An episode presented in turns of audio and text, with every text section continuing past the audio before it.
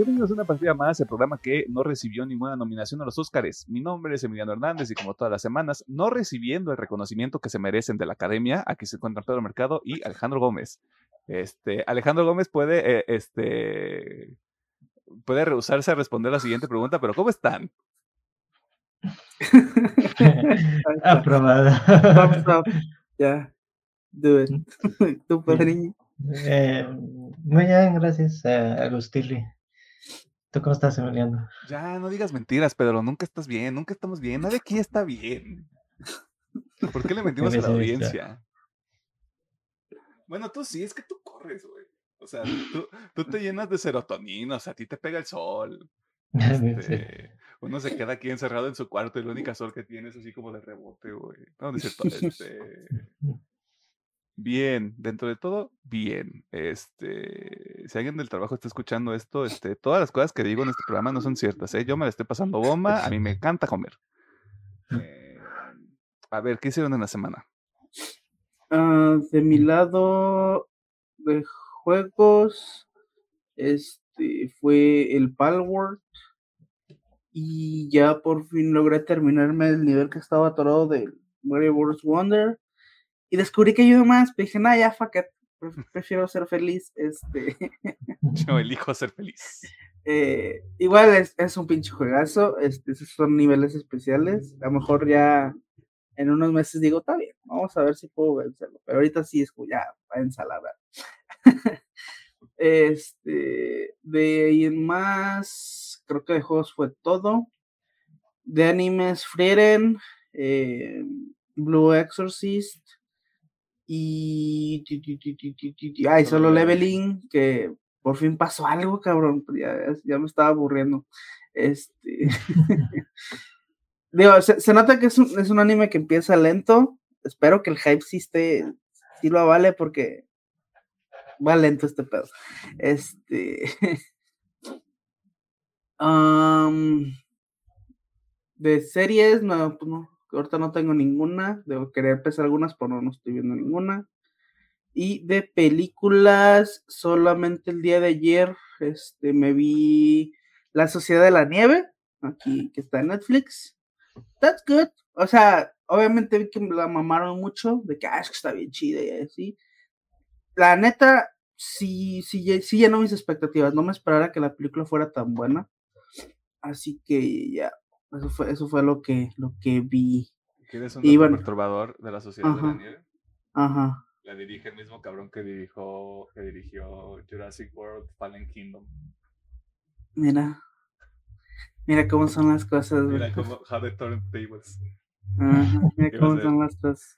Ah, este, ah, vi más manga que pues este, esta semana nada más fue el My Hero, creo. También. My Hero. Salió Chainsaw también. Ah, entonces, no, no lo leí. Hace rato lo leo. Pero sí, hecho fue todo. Este. Yay. Yay. Fresco como lechuga. Arte. Este, Arte. de juegos, yo estoy jugando Control y el Palworld aquí con los dos jóvenes. También un saludo para Arturo y, y Chuy, que también estoy jugando con ellos el, el Palworld. Y pues la neta es una grata sorpresa ese juego. Y eso que todavía es un game preview. Y lleva varios parches para hacer un preview y eso se me hace como que qué responsivos los desarrolladores de este juego. o ya contrataron más gente debido al éxito también. o no duermen. también. Eh, mangas, eh, igual, Hero Academia y Chainsaw Man. Eh, hay de películas y series, ahora sí no me no me guaché nada, la, la verdad. Pero sí guachaste algo. Sí, las luchitas. Ah, ayer fue Royal Rumble y me aventé el evento. Estuvo muy entretenido, divertido, a gusto.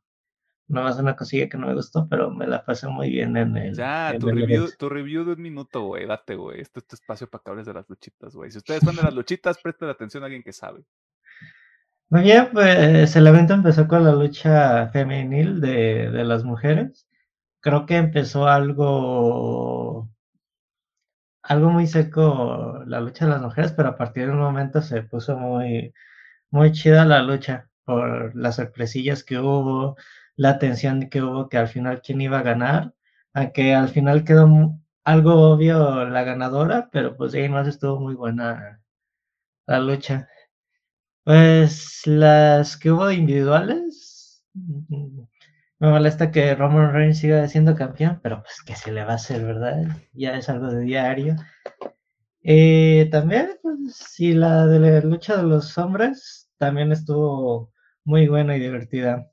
Se esperaba un regreso que yo no quería que pasara, la verdad, y me alegra que no pasara, pero al final estuvo muy cardíaco porque los últimos cuatro que quedaron todos eran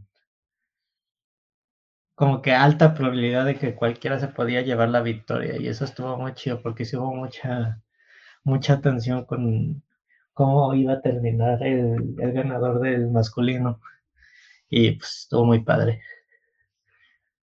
Lo que quiere decir Pedro en pocas palabras es si a usted no le gustó el Royal Rumble es porque no le sabe porque está bien en eje. Este comentario, qué bueno que no regresó la roca, gracias a Dios, gracias. ¿Qué te pasa, güey? Tiene, todo el carisma de una roca, güey. Este. Es cierto, a mí la roca me da igual, la verdad, ya a este punto de la vida. Eh, pero ¿por qué no, güey? O sea.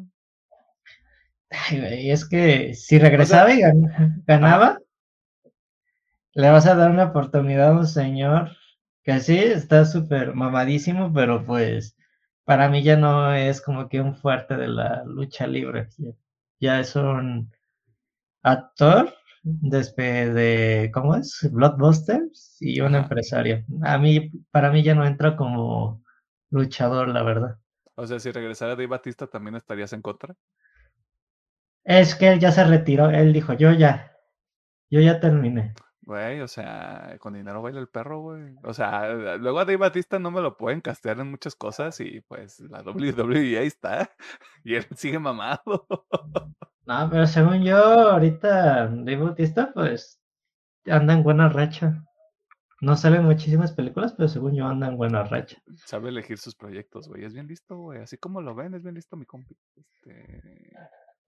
Y luego, ¿qué te iba a decir también? Pues el Logan Paul ganó su pelea, güey. O sea, que la roca esté mamadísimo no quiere decir que alguien no le pueda ganar, güey. Sí, pero pues, es que si ganaba, iba al evento principal, de todas maneras iba a perder. ¿Para qué quiero eso si ya sé que él va a perder?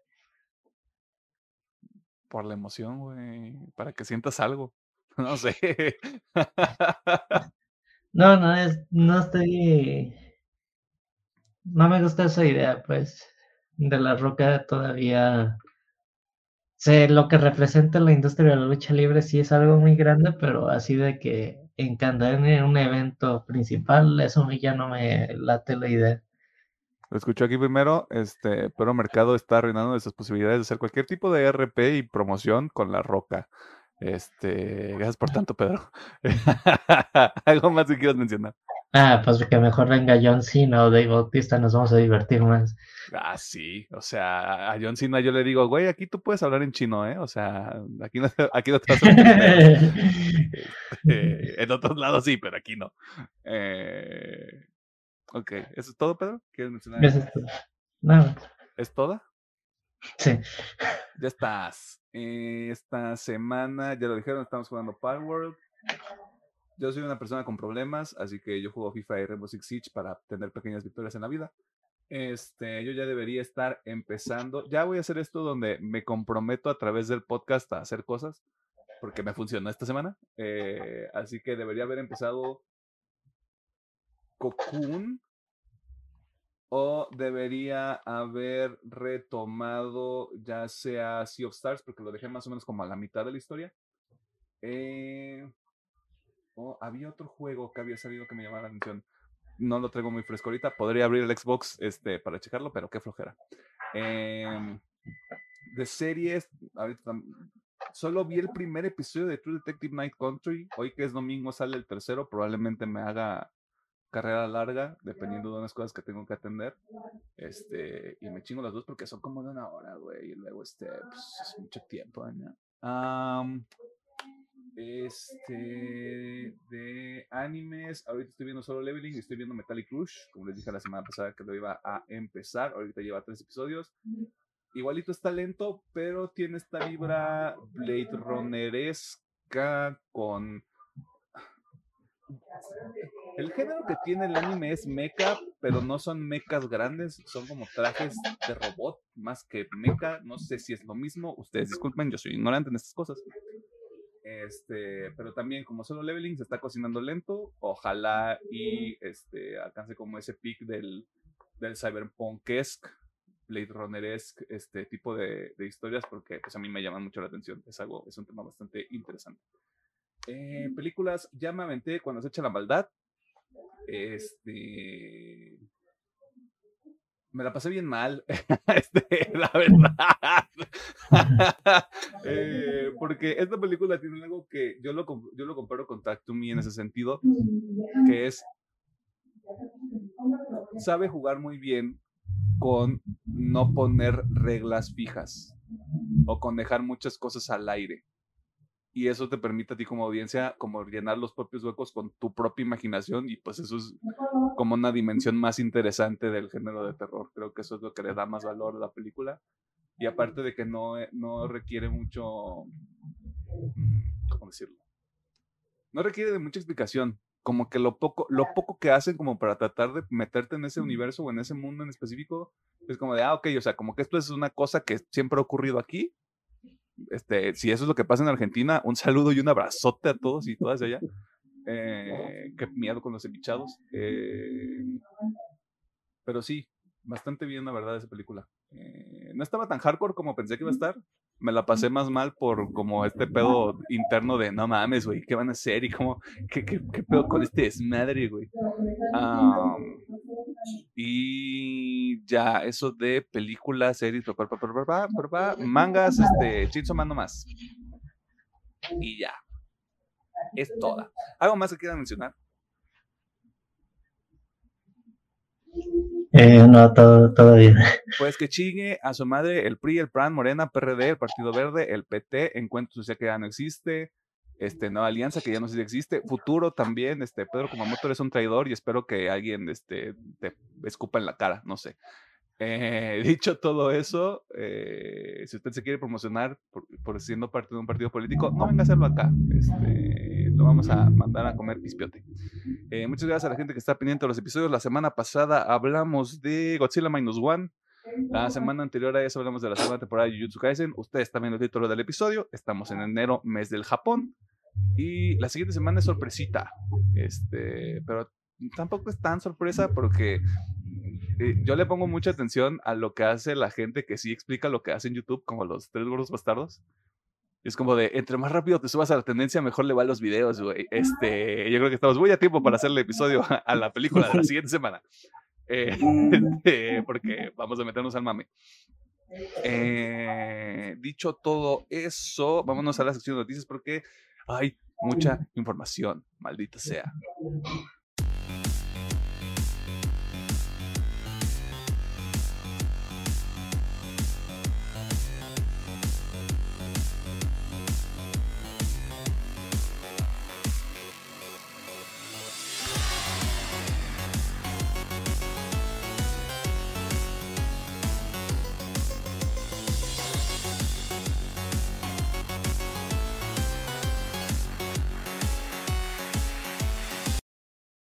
Nos encontramos en la sección de noticias donde te ponemos al tanto de las cosas más interesantes que suceden en el mundo del entretenimiento, la cultura popular y demás cosas ñoñas. Por ahí dicen que la imitación es la forma más sincera de admiración y esta frase es importante esta semana por un pequeño juego sobre el que usted probablemente ya escuchó y vio TikToks, demostrando que Pokémon no ha alcanzado su verdadero potencial. Es correcto, me refiero a Palworld, el juego desarrollado por el equipo de Pocket Pair y que ha sido un madrazo en su semana inicial de lanzamiento, pero ¿qué les puedo decir yo? Que no les pueda decir el ingeniero Alejandro Gómez porque hay mucho que conversar al respecto. Me acabo de dar cuenta que escribí mal el nombre de la persona que iba a dar esta nota. Una disculpa. Bueno, este, pues bueno, Palworld. Eh, a menos que viva debajo de una piedra, pues ya sabe que es Palworld. Este, este Pokémon con pistolas, si le gusta ver así, ya que es el, el nickname que le han puesto. Entonces, ¿de qué va todo esto? Primero vamos a hablar de, de, lo evidente, ¿no? De, básicamente se le ha acusado a Palworld de ser una copia eh, burda de, de, Pokémon en cuanto a los assets. Este, y bueno, sí ha sido un vaivén de cosas, pero vamos por el inicio. Eh, sí, Palworld tiene diseños muy similares, y la primera controversia que hubo ahí fue que había un güey que dijo, hey, miren, los assets son los mismos. O sea, se metió a, creo que es Blender, ahí sí, no, no, ahí sí me disculpo, no sé si tal cual se llama así la herramienta, es la única que yo conozco, por eso creo que es Blender. Eh, pero bueno, es para animación de 3D, todo ese pedo. Eh, y supuestamente decían, miren, es que los, los modelos son similares y que pues eso era suficiente evidencia como para demandar a Palworld, o sea que Pokémon Company pudiera dominar, este, demandar a Palworld. Pero después salió de que mi compa alteró esos assets para que se parecieran. Porque, porque decían, es que Palworld usó IA para hacer sus Pokémon. Pero después salió un güey de los desarrollos de Power decir, no, güey, yo aquí tengo mis archivos, aquí está un video de yo haciendo el, el, este, el diseño, güey. O sea, sí, están inspirados en Pokémon porque también sí le metimos IA, pero yo lo hice a manita la mayoría. Y entonces sale mi compita a decir, bueno, sí, mentí, pero mentí porque me caga que le copien a Pokémon y quiero que Pokémon No, güey, no, a ver, córtale, mi chavo. Si usted es un pinche fanboy de Pokémon, que yo entiendo que a Pedro y Alejandro les gusta Pokémon, pero no son unos tóxicos de cagada. Si usted es un pinche fanboy de Pokémon que le caga Palworld, adivine qué. Puede no jugar Palworld, puede seguir jugando Pokémon, el mundo sigue. Pero bueno, e, esa fue una que dio mucha risa obviamente, después de esto, hay gente que sigue creyendo que sí utilizaron IADIO. Ya salió uno de los desarrolladores, no han salido todos, nomás salió una. ¿Sabe qué? Sí utilizamos sí en ciertas cosas, pero la mayoría de los dibujos fueron hechos a mano. Y también sí reconoció que había mucha inspiración en los Pokémon. Pero pues que. Pero aquí es donde entra un debate, que ahorita vamos a eso. Siguiente cosa que pasó, obviamente los fans de Pokémon se pusieron muy intensos no nomás con Palworld, sino que con Pokémon Company, porque parece que les llovieron correos. Tanto que tuvieron que sacar un este, anunciado oficial de que saben que este, de momento no vamos a proceder conexiones legales, pero vamos a investigar y si en alguno, o sea, y si básicamente algún producto allá afuera, no dice no, no algún producto allá afuera, este, entra entre algo que nosotros podamos demandar para este, derechos de autor, lo haremos, pero de momento no se está procediendo con nada. Como diciendo, ya cállense al hocico. Vamos a ver qué este, de aquí, la neta, la neta, si les soy bien sincero, no creo que, o sea, sí creo que Pokémon, eh, Pokémon Company pueda demandar, pero no creo que proceda, porque aquí es donde venimos al debate, ¿no? De, Palworld sí trae un chingo de inspiración en otros juegos digo, no nomás Pokémon, tiene inspiración en casi todos los juegos tipo Ark, tipo, este, ¿cómo se llama este otro que se le hace no mucho? Valheim. Este, o sea, ese tipo de juegos creo que es el core del gameplay y nomás le agregaron los Pokémones para mamá. este, los Palworld. Obviamente, digo, tienen las. Digo, siento que si alguien tuviera que mandar se llama Ark, porque es donde más se aparece. Pero bueno, obviamente tiene los Pokémon que están inspirados, tiene mecánicas incluso de, los últimos Zeldas. Así que, o sea, tiene un popurrí de muchas cosas. Eh, así que siento yo que es más inspiración. Bueno, me gustaría creer yo que es más inspiración que simplemente una copia barata, porque incluso hay partes donde dices, pues, o sea, sí es sí es una copia, pero pues se nota que le echaron cariño, güey. O sea, tal vez no esté completo porque pues es un early access y tiene sus bugs y problemas de rendimiento, pero hay partes donde dices, güey, pues sí, sí, güey, se nota que le echaron ganitas a hacer el juego. Este, al menos esa es la sensación que yo tengo de lo que he jugado. Por eso no me gustaría pensar que tal cual es una copia, sí siento que fue como, es una inspiración. Este, pero bueno. Al menos ese es el mame, digo, obviamente si no, tío, si vive bajo una piedra, pues bueno, Palworld ya va hacia los 9 millones de, de copias vendidas en Steam, más todo lo que ha recaudado en Xbox y obviamente el, el Game Pass. Ya, como dice Pedro, ha tenido un chingo de actualizaciones, ya, ya sacaron un roadmap de qué es lo siguiente, que van a agregar nuevas islas, nuevos Pokémones, nueva historia, que el chile vale verga, pero este, porque yo ni sabía que tenía historia esta madre, pero ok. eh, o sea, ya sacaron su Roma de que lo van a hacer, porque esa es otra cosa que, digo, aquí sí yo estaba del lado de los preocupados, de que la compañía, este, Pocket Pair, sí era una compañía que hacía muchos juegos inspirados, o copias, si le gustan decir así, pero los dejaba así en Early Access, nunca los acababa. Y entonces mm. decir, ok, esta vez lo va a acabar. Y dije, ok, ahí sí me, me uno al lado de los preocupados, Aquí mínimo me dan este, razón, razones para pensar de que sí, sí lo van a acabar, y a lo mejor va a salir de Early Access, que chingón.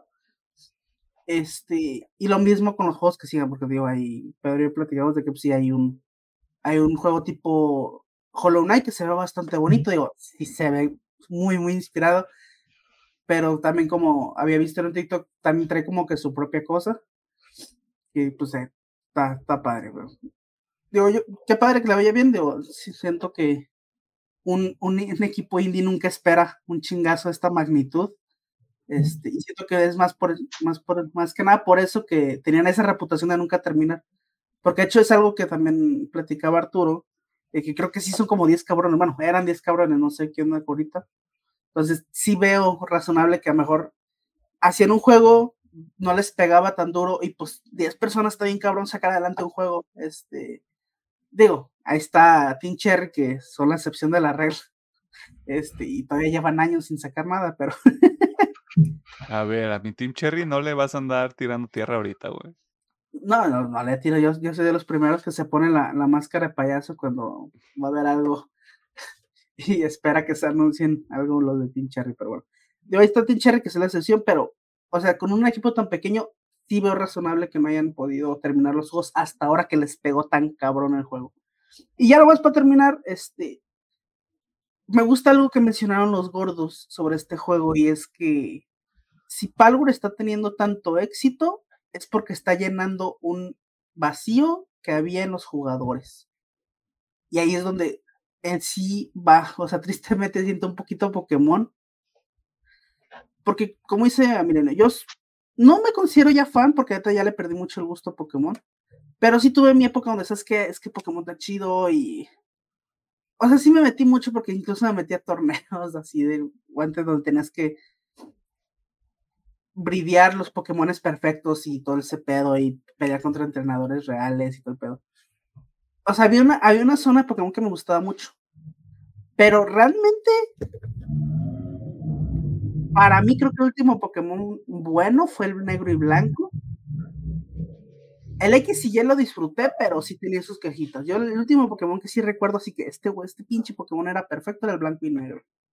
Este, o sea, y eso hace cuántos años no llevamos. O sea, hace muchos años Game Freak y The Pokémon Company me han hecho un buen, así un excelente juego de Pokémon. Y siento que eso es lo que está llenando ese vacío. Eh, bueno, Palworld está llenando ese vacío de Pokémon que necesitaba la gente. Porque pues hay mucha gente que le gusta Pokémon, güey. Este, pero también son, son como yo, y dicen, ¿sabe qué? Pues que no ha salido un buen juego. Y si nos vamos a los últimos dos, pues sabemos que han, sido pura porquería.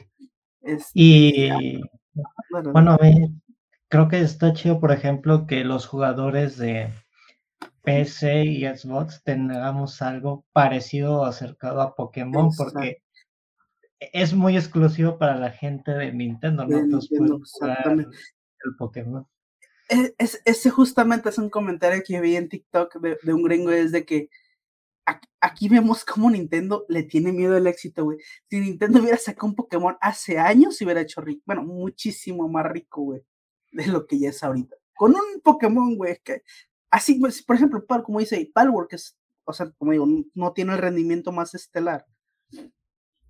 Y es lo que sí. Imagínense un Palworld con el presupuesto de Nintendo en todas las plataformas. No mames, se hacen todavía incluso mucho más ricos de lo que ya son, Este, pero pues eso, o sea, ese es todo el dilema. Obviamente toda raza muy enojada.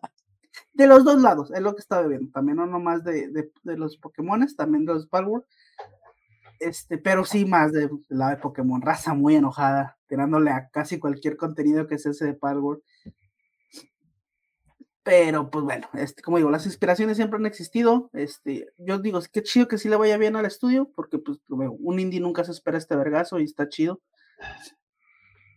Y pues ojalá, ojalá sí terminen el juego, este salga el Early Access, y pues con esto a lo mejor este, de Pokémon Company y Game Freak, o en este caso de que por ahí se rumorea que Game Freak ya no iba, ya no quería ser tanto parte de Pokémon, pero pues el dinero, pero este, ojalá pues sí, replanteen un poquito, y no digo que hagan un Palworld, pero se hagan algo más, con más cariño, pues.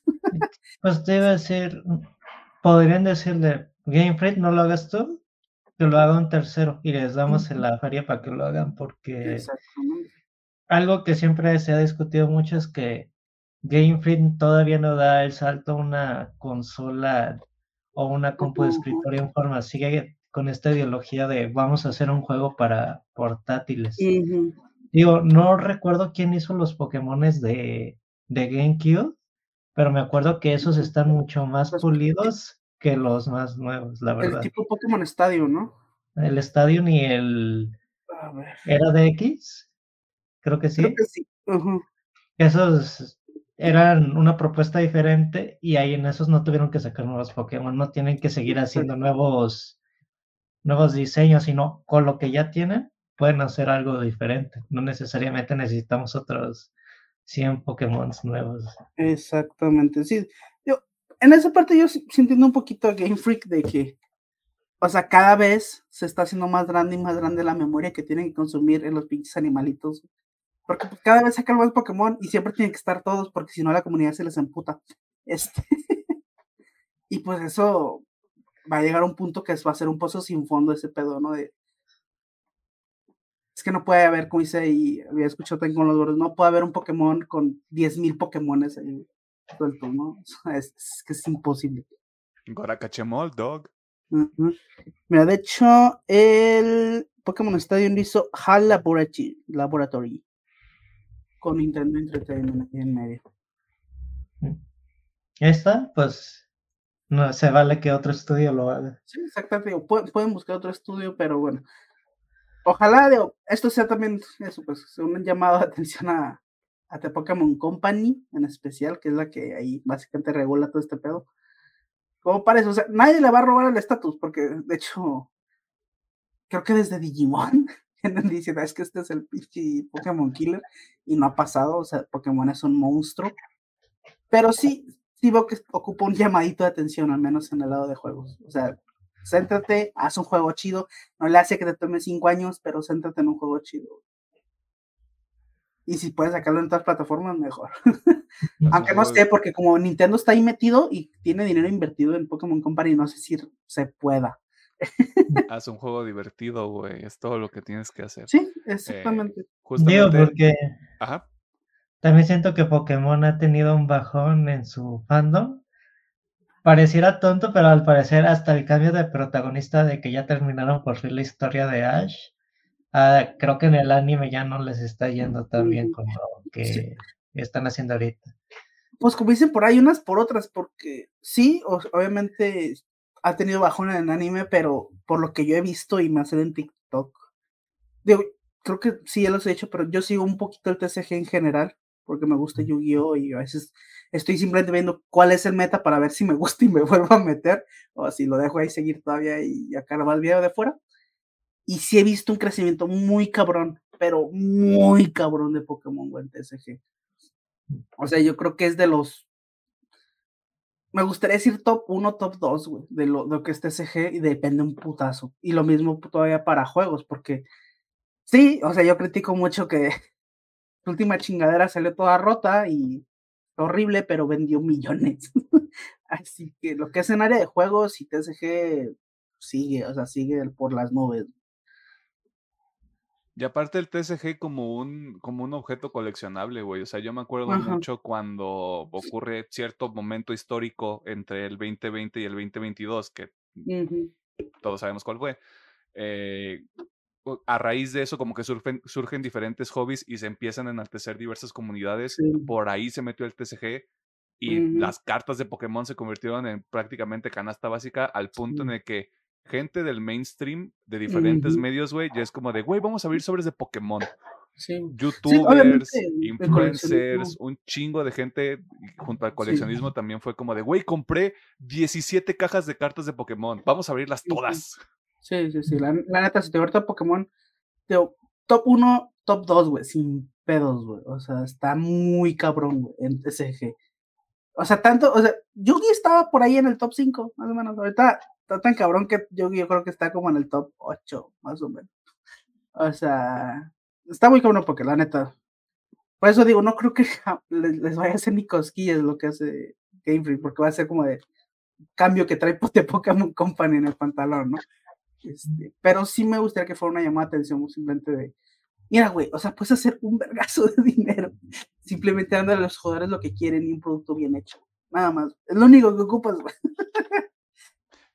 Creo yo incluso que el éxito que tiene Palworld ahorita es que le valió madre y demostró que si puede. Pokémon lleva demasiado tiempo siendo la misma madre. Perdón a los fans, a los fans de Pokémon. Es la misma porquería, la reciclan, salen más Pokémones, es el mismo pinche, es la misma pinche mecánica. Se los dice alguien que juega FIFA. Es la misma mierda, nada más reciclada y con otro nombre y con otro color. Este. Mierda, no en un sentido despectivo, sino it's the same fucking thing cuando llega algo como Palworld y te dicen, es Pokémon y tiene armas y puede hacer cosas descabelladas que en Pokémon no puedes hacer. Es como de, esto es la purga, se va a acabar el agua, vamos a volvernos locos todos, güey. Y por eso está pegando tan cabrón. Porque es justamente el, lo que no puedo tener en Pokémon, lo puedo tener aquí, güey. Y quién sabe qué más cosas le vayan a meter. Yo, yo creo que eso también es producto de que funcione tanto y el hecho de que no se toma tan en serio está consciente de que es un juego, güey. Sí, exactamente. Y que tiene que ser divertido. Yo creo que ahí radica el hecho de que, de que esté siendo tan exitoso esta madre, güey, y de que funcione, y de que ahí estemos como de, güey, ¿se va a volver el Parworld o no? Sí, sí. Y también que te decir la creatividad de la gente, de los clips y eso, o sea, nosotros andamos, ay, la granjita, nuestra base, y otros güeyes con pinches castillos o haciendo cosas bien ridículas en el, en el juego. Gente eh, con pues, fábricas con prácticas cuestionables, güey, también. Sí, y, y, justamente es porque el juego te lo permite, o sea, te da la libertad de jugarlo como se te pegue tu chingada gana, güey. Este, y digo, es algo que intentó Pokémon, sí. Bueno, Game Freak en, general con el, creo que fue el Arceus, que lo quisieron hacer mundo abierto. Pero, again, ese juego tuvo un chingo de polémica también. A lo mejor no se acuerdan porque los fans de Pokémon así son. Pero incluso los mismos fans de Pokémon le están tirando mierda porque una, no iba a tener todos los Pokémon porque es como decimos, es imposible, güey. En un mapa abierto que tengas 10.000 putos monstruitos ahí dando vueltas. Este, eso fue una, creo que la otra, la otra polémica fue que tampoco corre tan chido, la otra es porque estaba vacío. Es porque es difícil hacer un pinche este, juego de mapa abierto pues que funcione y que sea divertido. Y, y pues obviamente, como dice Pedro, o sea, Game Freak sigue machado en hacer un tipo de juegos. Aquí sí es como de, ¿sabes qué, carnalito? Cambia el engine, cambia el chip y vámonos. O si no puedes, bueno, hay pedo, güey. Contratamos a alguien más, otro estudio que te haga paro, güey, para justamente hacer eso. Se, cambia el engine. Ya no, hay un chingo de engines allá afuera. Sí, a lo mejor la Nintendo Switch, este, Ahorita no está tan cabrona para levantar un, un al menos por eso pienso que no ha salido ahí. Pero, no sé, güey, hay un montón de formas, pero. Meterle nueva sangre, meterle nueva vida, güey. o sea, inevitablemente tiene que ocurrir. Es muy lamentable que tenga que pasar tanto tiempo porque la misma gente que consume el pinche juego pareciera que no juegan otras cosas o pareciera que no han visto eh, cómo realmente puede evolucionar un concepto y que, y que sí sea divertido y que sí funcione, güey, y que sí mantenga la esencia del original, pero puedes mantener todavía como un crecimiento o un, cambio, un desarrollo de manera, vamos, no tiene que ser de la noche a la mañana, o sea, no va a llegar el Game Freak 2.0 la empresa que sea y va a decir, vamos a meterle armas a Pokémon, güey. Pokémon puede ser para todas las edades si te da la gana. Esa mierda tiene que ser divertida para que la gente quiera regresar y comprarlo y decir, güey, el juego de Pokémon está bien, el nuevo juego de Pokémon está bien vergas, güey. Ojalá, yo, ojalá, eh, yo creo que, ojalá que este pedo sea un impulso para que en dos, tres años digamos, es que el nuevo juego de Pokémon está bien vergas y la está rompiendo, güey, qué chido. Ojalá, güey, porque sí me gustaría jugar algo muy parecido, no digo que igual, pero algo parecido a Palworld, pero con Pokémon, güey. O sea, el chile, sí me gustaría, porque yo le tengo un cariño a algunos Pokémon, más que nada los, los primeros, bueno, y unos de los también de los últimos, pero juega, este, ojalá, ojalá y sí, eh, pero bueno, ahí está todo el pinche desmadre de Palworld, este, simplemente, si, si le trae ganas, den una probada, como igual, es un early access, se nota pues que le falta todavía un chingo de trabajo, eh, pero divertido está, ¿no? Por nada le hemos metido aquí ya bastante rato. Si le encuentra el chiste, ya sea en solitario con gente, le va a invertir tiempo. Va a pasar y ni siquiera se va a dar cuenta. Nos, nos pasó. Ya, ya, ya. Incluso a mí, que yo soy del detractor número uno de Pokémon. Aquí estamos, güey. Yes. Este, pero eso fue todo. Ojalá no tengamos que volver a hablar de Pokémon porque este bloque duró como media hora. este, y nada más un mensaje para todos los fans de Pokémon. Sáquense la Pokébola del culo. Este, y abracen un árbol. Saludos. Ah, el año nuevo. Promesas rotas, sueños destruidos. Todo por las decisiones de unos pocos que pueden hacer lo que quieran. Y es que el inicio del 2024 también trajo consigo una nueva ola de despidos en la industria de la tecnología y el gaming con un nombre que sobresale del resto, a pesar de que gastó una cantidad obscena de dinero hace dos años para realizar su más reciente compra. Pero estoy yo hablando, estoy tirando fuera de la basinica. Doctor Mercado, ¿cuáles son los detallones? Ok. Pues la novedad es de que Microsoft anunció que habría un total de 1.900 despidos en la sección de videojuegos de Xbox, marcando un porcentaje mucho mayor o la mayoría, más del 70% en la parte de Activision Blizzard, eh, Blizzard como tal. Y después de esto, casi dos años después de que tú lo mencionas, de la compra que se anunció que iban a comprar Activision Blizzard King, y pues los afectados son principalmente Activision, luego seguido por la división Xbox y Zenimax, que sería la de Bethesda. Y pues esto se anunció el, pasado miércoles como tal de estos despidos. Y que esta, eh, este total de trabajadores representa el, el 9% total de toda la plantilla de, de, las desarrolladoras o marca gaming Xbox, por lo cual muchos desarrolladores van a quedarse sin chamba, porque se dice que se contaba con un total de más de 22 mil trabajadores en todas las divisiones en conjunto de publisher de Xbox ahora con Activision. Y pues Phil Spencer salió a decir de que les es una decisión dolorosa, pero que los afectados recibirán sus, las indemnizaciones por despidos previstas en la legislación laboral local. Y pues que seguirán invirtiendo en la empresa de los videojuegos, pero esto fue una noticia que llegó muy de putazo, ya que pues prácticamente muchos desarrolladores se van a quedar sin trabajo eh, próximamente en, este mes o a principios de febrero y pues la verdad sí es muy triste que mucha gente que trabaja en este negocio pues, ya no esté en estas empresas. Y también se dice que ya está habiendo un, una purga, por así decirlo, en las divisiones de Activision, pero pues está muy contrastante que también se vayan desarrolladores y también la gente que estaba muy haciendo cochinadas en la empresa. Y esa es la... siempre, a mí siempre me va a llamar la atención este pedo de... No sé si es realmente lo que ocurre. Tal vez nada más estoy repitiendo lo que alguien más dijo y nada más es como que este pedo se repite y se repite.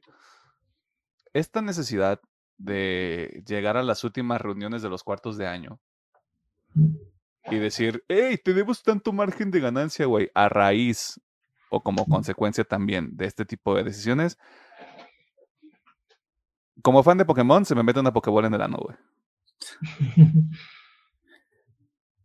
Y es donde yo- Ajá. No, no, dale, dale, acaba, acaba, acaba. Y lo que, y lo que yo no dejo de pensar es, gastaste un madrazo de dinero en comprar esta empresa, güey.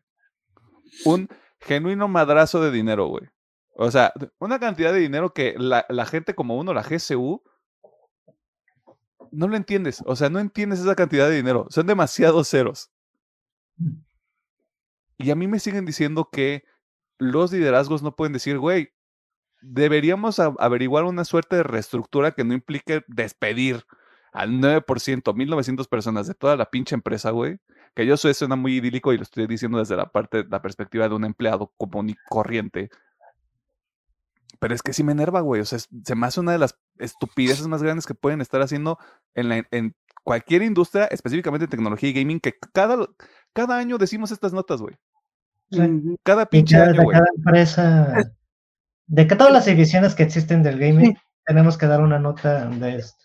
Es que justo antes yo estaba, estaba leyendo un poquito al respecto y justo antes con lo que comenta Emilio, o sea, parece ser que se está aplicando esta nueva estrategia en donde se adornan un poquito los números para el fin de año fiscal. Y es como de, ¿sabes qué? Íbamos a ganar, no sé, un 3% más que el año pasado, pero ahora con los despidos vamos a ganar un 5% más. Y es como, ah, estamos de huevos, ¿no?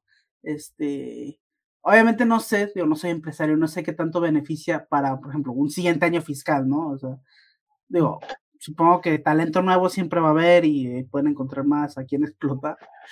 Este, pero no sé qué tanto les puede funcionar hacia un futuro ese tipo de estrategia.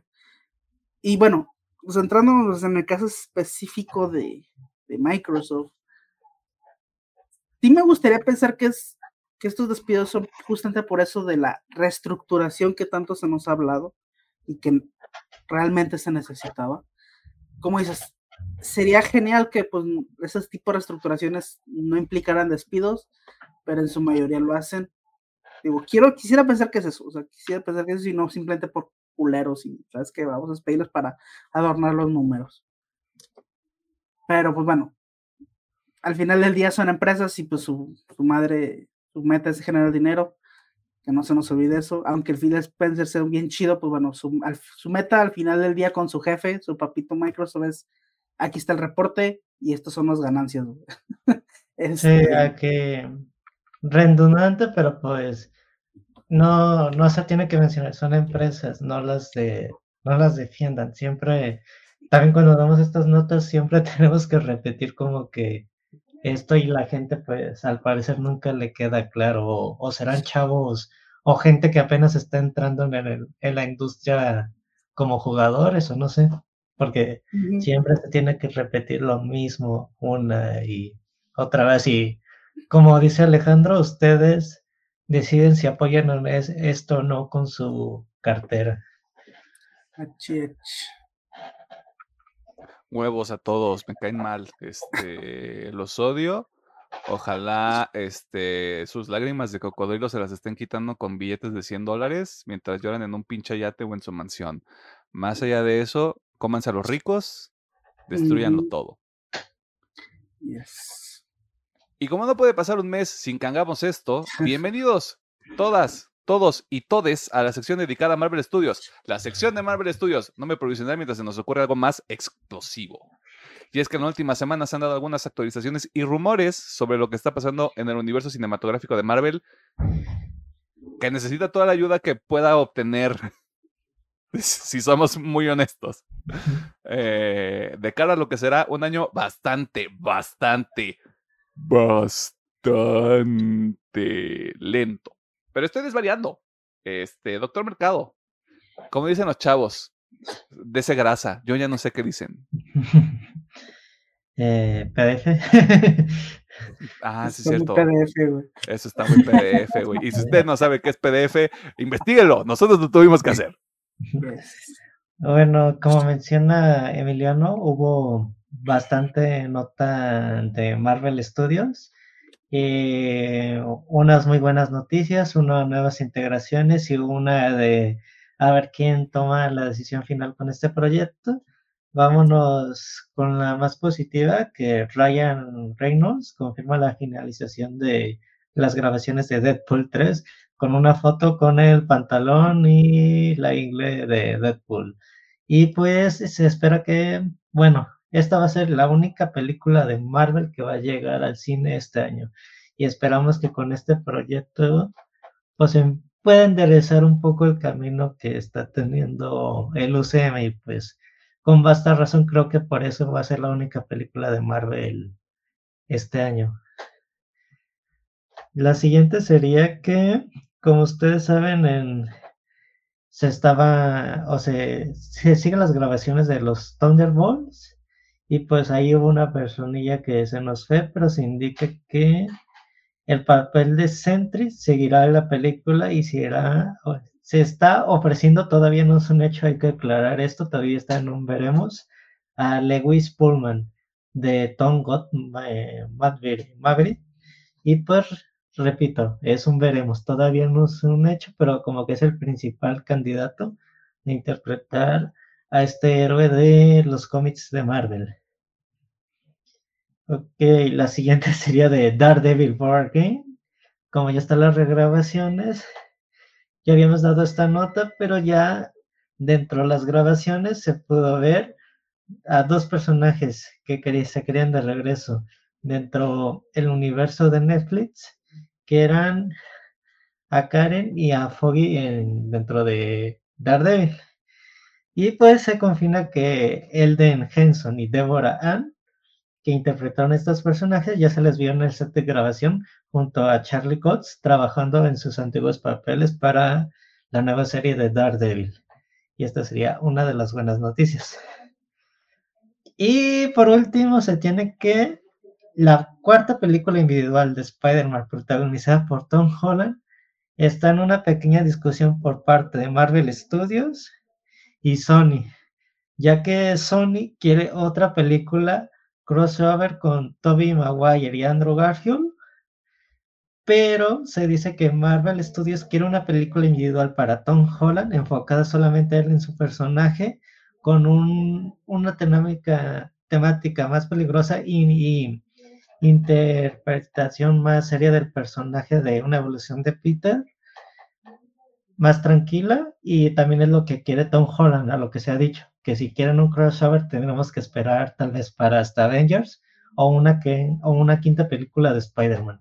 Ya sé que Tom Holland y Marvel Studios quieren una película solo o él como protagonista donde puedan desarrollar más a su personaje.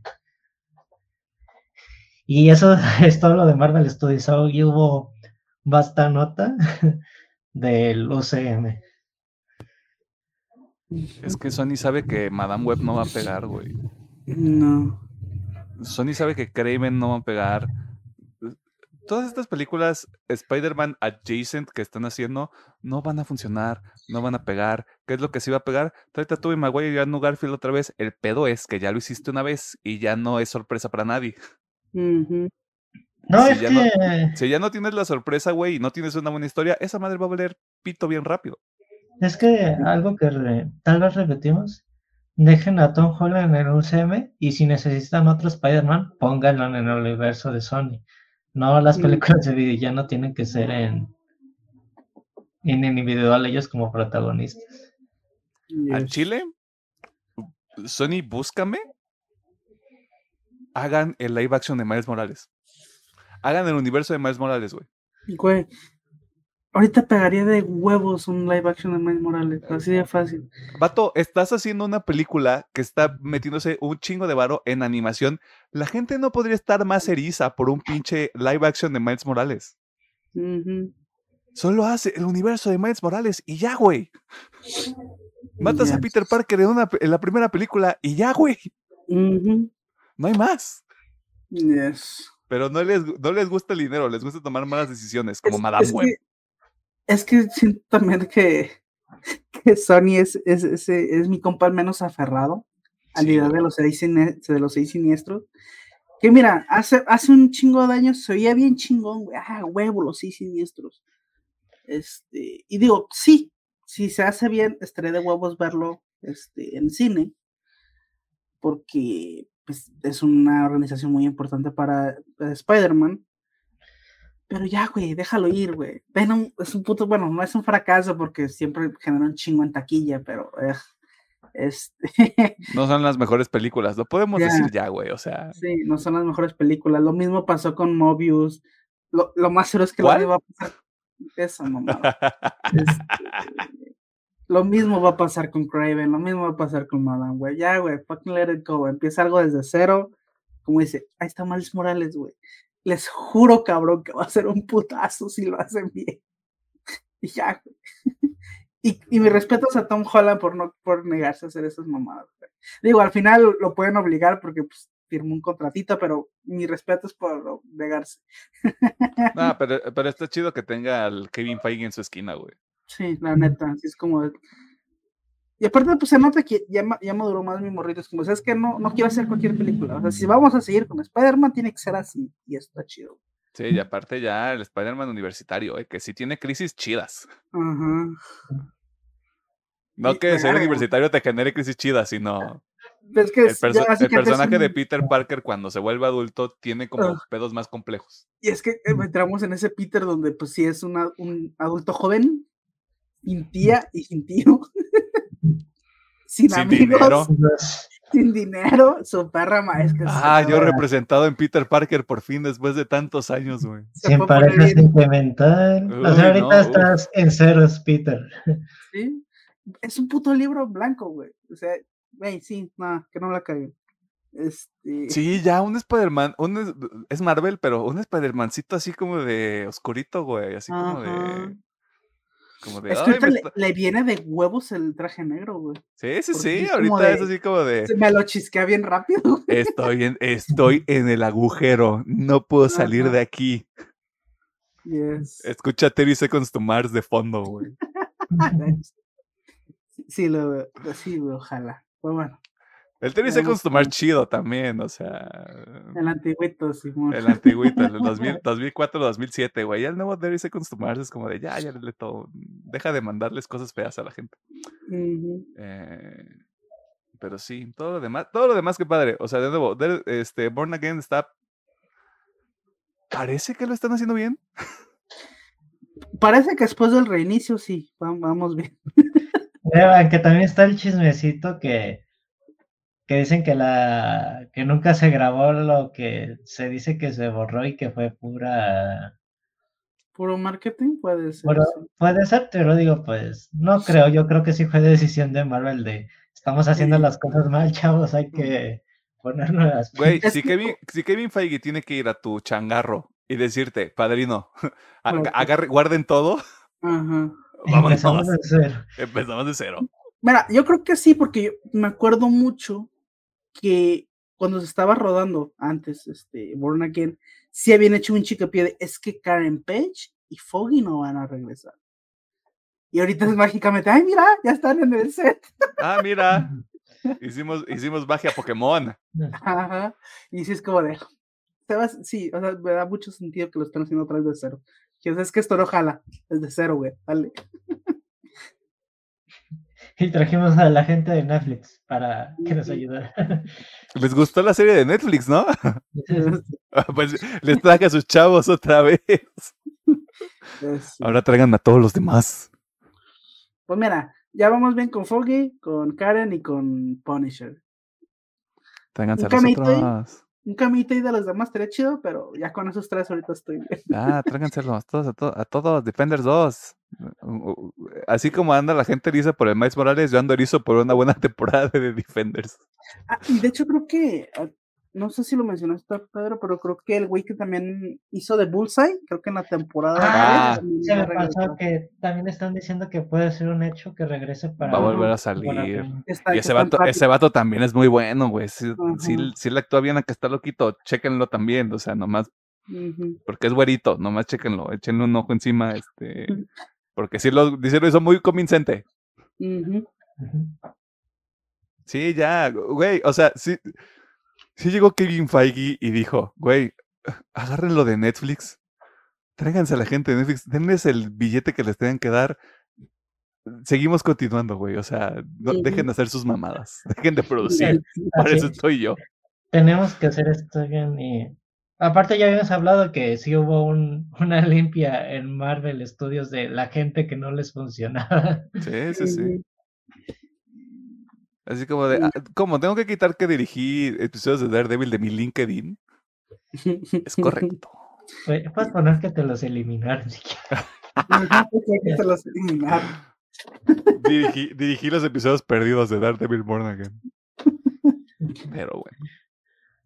Y como ya hablamos de Marvel, vamos a pasarnos al local de enfrente, porque en DC ya hay nuevas informaciones sobre uno de los proyectos importantes y que a nivel personal me llaman mucho la atención, ya que se confirmó que la competencia para tener el papel de Super Chica ha quedado en manos de dos personas, Millie Alcock y Meg Donnelly. se llama Alcock. Perdón. Alcock, actriz australiana que llegó al mainstream con su participación en la primera mitad de la, de la primera temporada de la serie House of the Dragon de HBO como Rhaenyra Targaryen, Mientras que Donnelly ha tenido participaciones en producciones originales de Disney, pero que usted tal vez la ubique por su papel en la serie de, The Winchesters, recuerda de Supernatural por su rol como Mary Campbell. Según yo, la mamá de los Supernatural, pero no estoy tan, tan enterado. Sí. Y que curiosamente se ha encargado de dar voz al personaje de Supergirl en las últimas tres cintas animadas de DC, Legion of Superheroes y las primeras dos partes de la adaptación de Crisis en Tierras Infinitas. De acuerdo a The Hollywood Reporter, ambas participaron ya en una nueva tanda de audiciones o el llamado Screen Test para presuntamente elegir a quien interpretará a Cara Sorel, perdón si no, me lo aprendí bien, en el nuevo universo de DC y que tendrá su primera participación en Superman Legacy, también llamada Superman. Tenemos un chingo de, de superhéroes y villanos y personajes en una película de dos horas, siendo que llegará a los cines en julio del próximo año. Una cuestión importante que hay que mencionar es que no podemos descartar completamente a McDonnelly por el simple y sencillo hecho de que James Gunn informó a inicios del año pasado que se busca que todos los personajes de esta nueva presentación del universo de DC sean interpretados por los mismos talentos sin importar el medio. Juegos, películas, series, lo que fuera, se está buscando que todo esté muy homogeneizado como para evitar la confusión de la gente, lo cual me hace pensar, James Gunn nos ve como tontos, y a veces sí somos, pero no tanto. O sea, está chido, pero mi Sasha Calle, güey. Era la super Sasha, Sasha, Calle vive en otro universo feliz, güey, sin, sin salir de otra película de The Flash. Pero fue Sasha Calle. Pues bueno, lo va a pasar lo mismo que con Harry Cavill. Eh, son perfectos para el papel y pues ya, mamó. Güey, este, bajita la, bajita la mano. Este, no te quiero, no te quiero así como poner sal en la herida. Eh, Millie Alcock, con la ah, iluminación adecuada, y en algunas fotos es sí es medio Sasha Calle este, con otro pantone. Ajá. Te digo, si, si es por actriz, la neta, Millie Alcock, me voy por ella de, de, de, de hocico, O sea, la neta, sí, a ella me gustó mucho cómo actuó, así que lo puedo hacer bien. Estaría bueno. Pero Sasha Calle, güey. Sasha, Calle vive feliz, güey. no tiene que lidiar con nosotros, pinches fans tóxicos. Nunca más. que pues muchas cosas de las que se está haciendo James Gunn también son caprichos de dentro del caso, así que creo que era ahora sí literal borrón nuevo, porque se podría decir que ya no queda nadie. Se podría decir. Pues sí, se mamó. De nuevo, yo creo que es este pedo de es desde cero y ni modo, soporten. Yo solo quiero que anuncien que Erra Miller ya no va a regresar ha pasado demasiado tiempo sin que digan nada sobre Ezra Miller. Yo solo les quiero poner ese pinche, ese pinche punto negro en el arroz. Yo lo quiero traer todas las pinches semanas que hablemos de DC. No han dicho nada de Ezra Miller, güey. Andan muy callados con The Flash. No han tocado The Flash. Todavía. Todavía. yo les dejo esa preocupación en la mente. Yo creo que si DC se anima a hacer un, un evento muy pequeño porque realmente la siguiente película, la única que va a haber va a ser Superman en 2025 de DC. Hay de Batman, pero pues es su propio pedo también. Se podrían decir, aquí están los que faltan de la Liga de la Justicia que van a entrar en el nuevo, en el nuevo universo. Creo que todavía están bajando las sus aguas. Sí, man. Falta Wonder Woman también, güey. O sea, qué O sea, pedo. t- falta, falta Batman. O sea, De hecho, es que faltan los principales, porque no han dicho nada de Green sí. Lantern, no han dicho nada de Wonder Woman, Batman. Nathan Fillion es un Green Lantern, pero no creo que sea el principal. No, yo creo que va a ser de los. de la. Va a ser el más, va a ser el más ojete, Guy Gardner. Yo creo que sí. no lo dije yo, lo dice el Este, internet. Es que ahorita estaría perfecto para un. Ay, ¿cómo se llama mi compita? Se me fue el nombre. No es no Hal Jordan, el otro. Jones? Eh, Creo que John Ah, Jones. John- no, John Stewart. Estoy- John, Jon Stewart, perfecto, sí, John Stewart.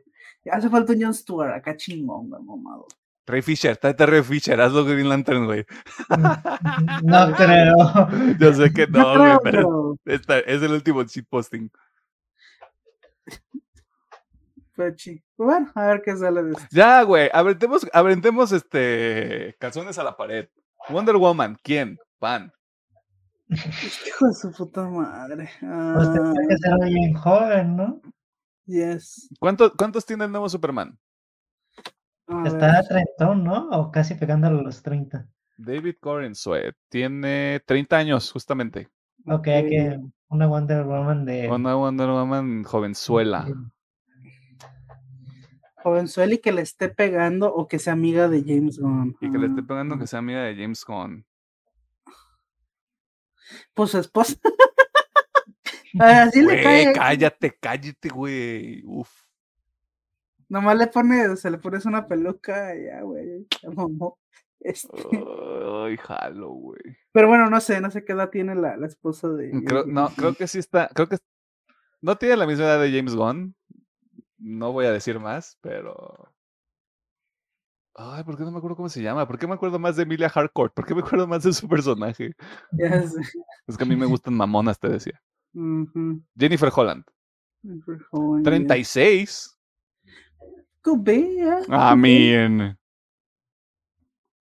Pero es que ella es Emilia Harcourt y ya salió así en Black Adam. Ah, sí, de hecho sí. O sea, es que, bueno, sí es cierto, es que es hardcore. No podrá ser. bueno, Y si ya, y si van a dejar en- a- al mismo actor de Economos, probablemente ya sea lo mismo en el, en el Suicide Squad. yes, tienes toda la razón. Ah, Mm, Pues mejor nos esperamos, ¿no? Porque tenemos que sacar la lista, porque...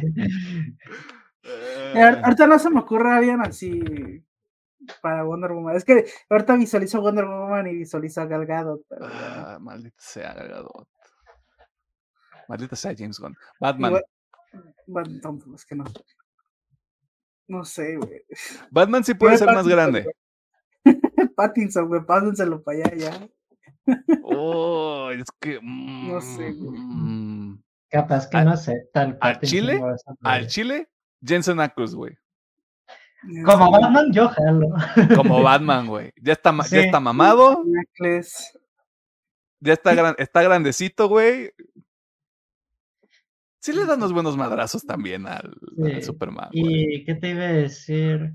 Y el güey siempre ha dicho, y él y su canal de Supernatural, que si de chavos los hubieran agarrado como Dick Grayson y Jason Todd, que hubieran sido felices de, de Ah, la vida. Es que Ya. ah, justamente estoy pensando y siento que a. O sea, sí me gustaría un Batman de Jason Ackles, pero siento que le queda más por la actitud, por la, su personaje. Bueno, es que no quiero decir que su actitud, sino por los personajes que normalmente interpreta, sí le quedaría a Dick Grayson, güey. este. Pero bueno, sí, un Batman, un Batman de, de Un Jen Batman de Jensen güey. James jalo. este, mándanos un DM. Este, ahí te mandamos, ahí te- ahí armamos una terrenita y ya nos dices qué pedo, güey.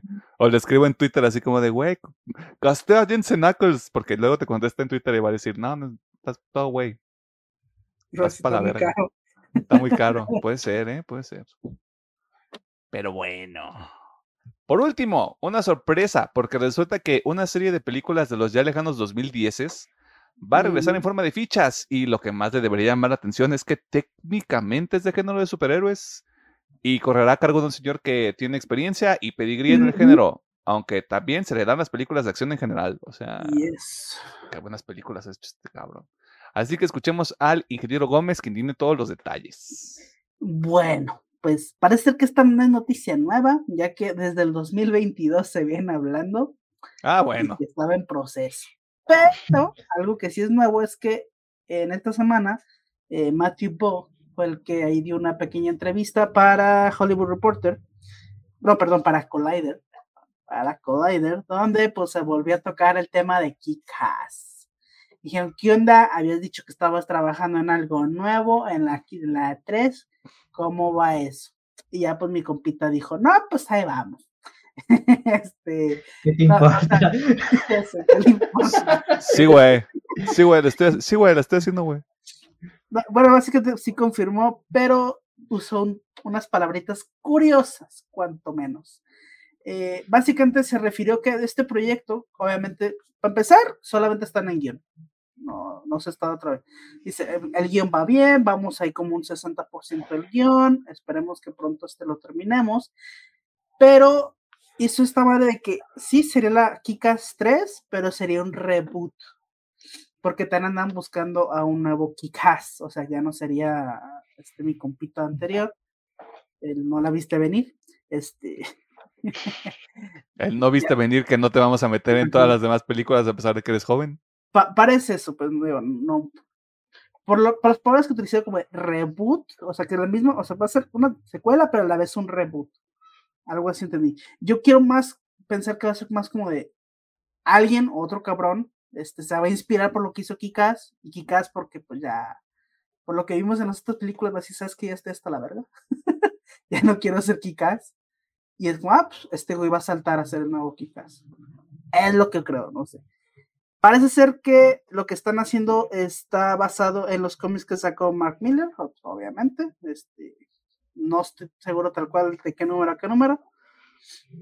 Y pues simplemente dijo a ver si podíamos tener algún avance en el cast a finales de este año. Pero que estamos trabajando en esto y que pues este también sí, sí me gustó que dijo porque ¿por qué esperaste tanto para hacer esto, este proyecto? Ah, Y dijo, pues es que ahorita con The Voice y con Marvel pues estamos a tope y me gustaría que este tipo de superhéroe este, diera ahí su, lo que puede dar en estos tiempos. a tope de rendimiento. Ajá. Y pues así, o sea, básicamente fue lo que, lo que dijo el director. Este, todavía está trabajando en eso y que pues podamos ver algún alguna update en un futuro de este año. Que se ponga a chambear. Que se ponga a chambear, sí, güey. chambear. Teoría de conspiración. Bueno, no, no teoría de conspiración. Deseo Guajiro. De la Matthew Vaughn, otra película de X-Men. Mm, ¿Cuál X-Men hizo? First Class. First class. La segunda mejor película de X-Men. Ah, caray, ¿cuál es la primera? Días del futuro pasado, güey. Ah, sí, sí. Con todo, con todo y Brian Singer siendo un cochinón, que no, no estaneamos a Brian Singer. Si estás viendo esto, chinga tu madre y pícate la cola. Se me olvidó, sí, es cierto. Este, güey, Sí, sí, tienes toda la yo, de yo vi esa, pasado, yo vi esa mierda en el cine y a mí me, como si me hubieran dado una tacha, cabrón. Fue como de, ¿qué es. ¿qué es esto? No, sí, to- toda la razón. Días de futuro pasado es lo mejor que. Es la, güey. ¿Cómo que trajeron a Patrick Stewart y McCree de regreso? ¿Qué está pasando? Un crossover vergas antes de que fuera popular y mainstream. Y en el 2014, güey, no mames, no apreciamos las cosas. Pero bueno, en los trailers de la semana comenzamos con Spaceman, una película donde Adam Sandler se encuentra en una misión en el espacio, le da depresión y se topa con una araña gigante que puede o no ser real. Ok. E- e- Esa es la película, se los juro. Va a estar en Netflix, creo que ya salió, si no, sale en los próximos meses. Monkey Man, una nueva versión de John Wick, pero ahora en India, 100% real, no fake. Este, produce Jordan Peele. Se nota que trae toda esta vibra como de la cultura india, por eso me llama la atención. Este, porque hasta como que tiene su chistorete por ahí, también como John Wick, que de vez en cuando tenía como su momento cagadito de esta película también, o sea, pero se ve, se ve divertida, o sea, se ve como una cosa que hay que ir a ver nada más al cine a ver qué pedo. Immaculate, ¿Qué pasa cuando una monja se embaraza en una película de terror? Es correcto, pasan cosas feas. Esta película se estrena en marzo, así que échele uno clayo si a usted le llama ese tipo de películas. A mí no, bye.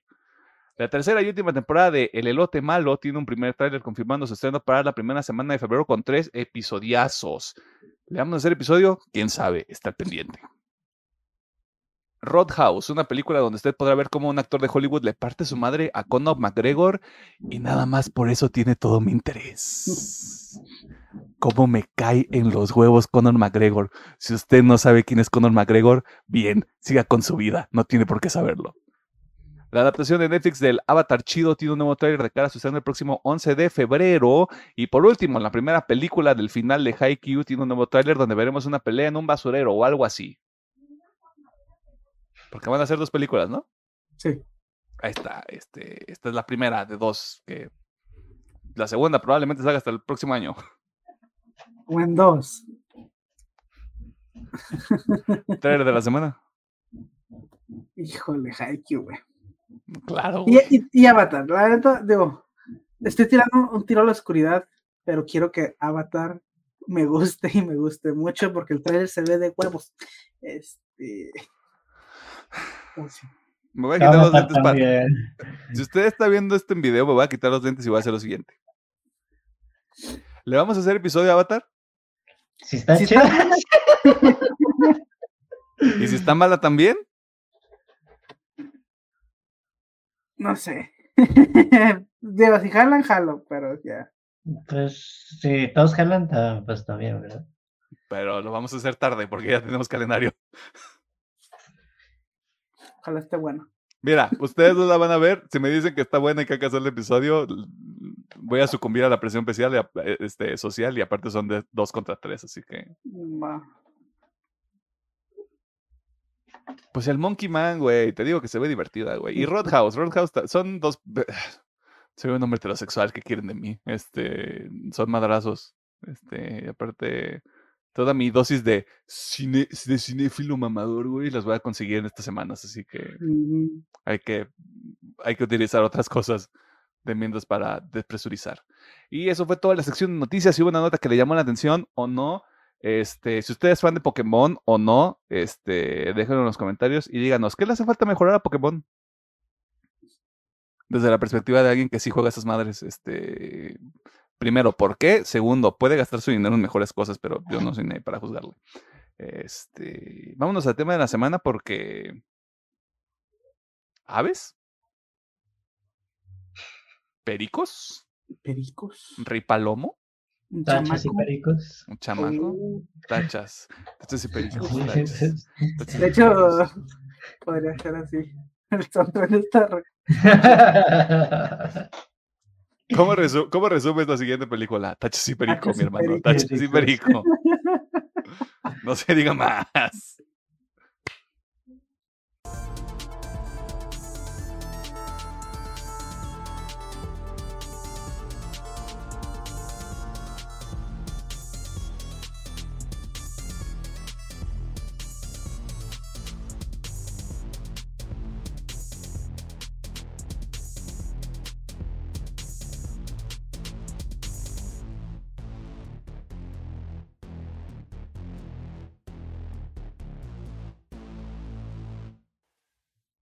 Nos encontramos en el tema de la semana y en esta ocasión vamos a platicar sobre la película más reciente de Estudio Ghibli, posible ganadora del Oscar a Mejor Película Animada y el motivo por el que Hayao Miyazaki decidió desretirarse y mostrarles cómo se hace, chamacos pendejos. El Niño y la Garza, conocida por su título original, ¿Cómo vives? Este, qué pregunta tan profunda un poco, pero mm, continuemos. Aunque usted se vaya con la finta, esta película solo toma elementos del libro Cómo vives de Gensaburo Yoshino, no es una adaptación como tal. Escribe y dirige Ghibli-san con un elenco que en su idioma original incluye a Soma Santoki, Masaki Suda, Aimion, que suena a un Pokémon, pero está bien, Yoshiro Kimura, Shohei Kino, Ko Shobasaki y Takuya Kimura.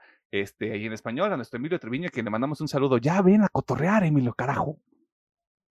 ¿De qué se trata Le Niñe y Lalo Garza? Es, mm, ah, a, a ver, ok. em, el protagonista es Majito. Un adolescente que junto a su padre deja la ciudad de Tokio después del fallecimiento de su madre en medio de un conflicto de carácter bélico que no puedo mencionar directamente porque nos suprimen. Para mudarse a una zona rural donde encuentra una torre que lo lleva a un mundo fantástico. Hice lo mejor que pude con lo que tenía. No nos hagamos güeyes. Si no ha visto esta película a este punto o no le importa o ya mamó, porque va a haber spoilers. Esta fue su advertencia. Ingeniero Gómez, doctor Mercado, ¿Recomendamos esta película? Ok. Eh, para empezar, es un sí. Un sí, de, sí debería ver esta película por múltiples factores. Eh, siento que primero, y más importante, prefiero mil veces que la raza vaya a ver películas de Ghibli al cine que vaya a ver Disney. Este. Segundo, siento que la película, si una, si no eres fan, puede que no le agarres tanto el pedo, si no eres fan de lo que hace el, maestrazo Miyazaki. Eh, pero si eres fan, Camón, ya la viste. Y si no la viste es porque a lo mejor no tuviste chance o en tu ranchito no la pusieron. Este, pero. porque así. O, preferiste ver una película de Disney también, güey, o sea. Nah, si, pues eres, fan de Ghibli, no, no, no preferirías ver este Disney. Pero hay fans, hay fans de Disney que no son fans de Ghibli. Ah, sí, eso sí, eso sí. Si no son fans de Ghibli, pues sí, bueno ni pedo, se la pierden. se puede tener mal gusto también, dices. Sí, se puede tener mal gusto. Este. Pero sí, la neta yo sí la recomiendo. Este, como digo, solamente si no son fans y le llama la atención, puede que se pierdan porque al señor siempre le ha gustado hablar con muchas metáforas. Este. Así que puede que no la agarren tanto el pedo. Digo, siento que no está complicada, simplemente tiene ahí unos pedos de ritmo medio raros. Bueno, no sé si de ritmo de edición. Eso me gustaría platicar con el señor Miyazaki. Este, pero bueno. Ya, ven, Hayao, antes de que pase lo que tiene que pasar en el ciclo de la vida. Pero bueno, de mi parte yo sí la recomiendo. Pedro. También la recomiendo, pero yo diría que si no la han visto las personas que escuchan o ven esto, que vayan un poquito con la mentalidad abierta porque yo creo que cada persona le puede dar una interpretación muy diferente al viaje que tiene Majito en, su aventura. Nomás yo diría que pues, pues usted puede pensar una cosa y yo otra, porque sí, como dice Alejandro, sí, ¿cuál es realmente la visión del señor Miyazaki? ¿O quería que cada quien tuviera su propia metáfora en la, en la película. Yes. ¿Qué pasa con la gente que no la entendió, por ejemplo? Es que siento yo más que no es que la entiendan, sino es que no conectaron con la historia y no pudieron relacionar ciertas cosas. Digo, porque yo entiendo, o a lo mejor simplemente hay tantas, porque bueno, lo que yo veo de esta película es que tiene tantas cosas y habla de tantas cosas que a lo mejor si tú no le prestas atención a algo, te desconectas y dices, no, pues este, no lo entendí. Este, pues que siento que, ya sabes, si te agarras cualquiera, digo, yo ahorita a mi mente se me vienen tres ramas que de las que me gustaría hablar, pero si no entraste en ninguna de esas tres, pues a lo mejor encontraste una cuarta, y si no, pues a lo mejor no encontraste ninguna, no sé. O sea, siento que es más de ese lado, no es tanto que no la entendieran, porque no siento que sea una película compleja, Simplemente no llegaron a conectar ni con la historia ni con los personajes. O el mensaje que, o el mensaje que, que, este, que, ellos captaron no les interesó y pues, eh, pues Tomando en cuenta lo que dijo Alejandro Gómez, no puedo recomendar esta película. Porque yo la vi dos veces y me quedé igual. me quedé como el gato del meme. ¿Ah? ¿Ah?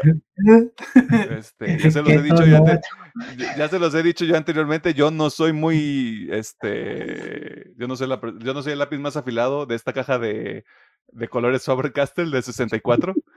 Este, saludos si entendió esa referencia.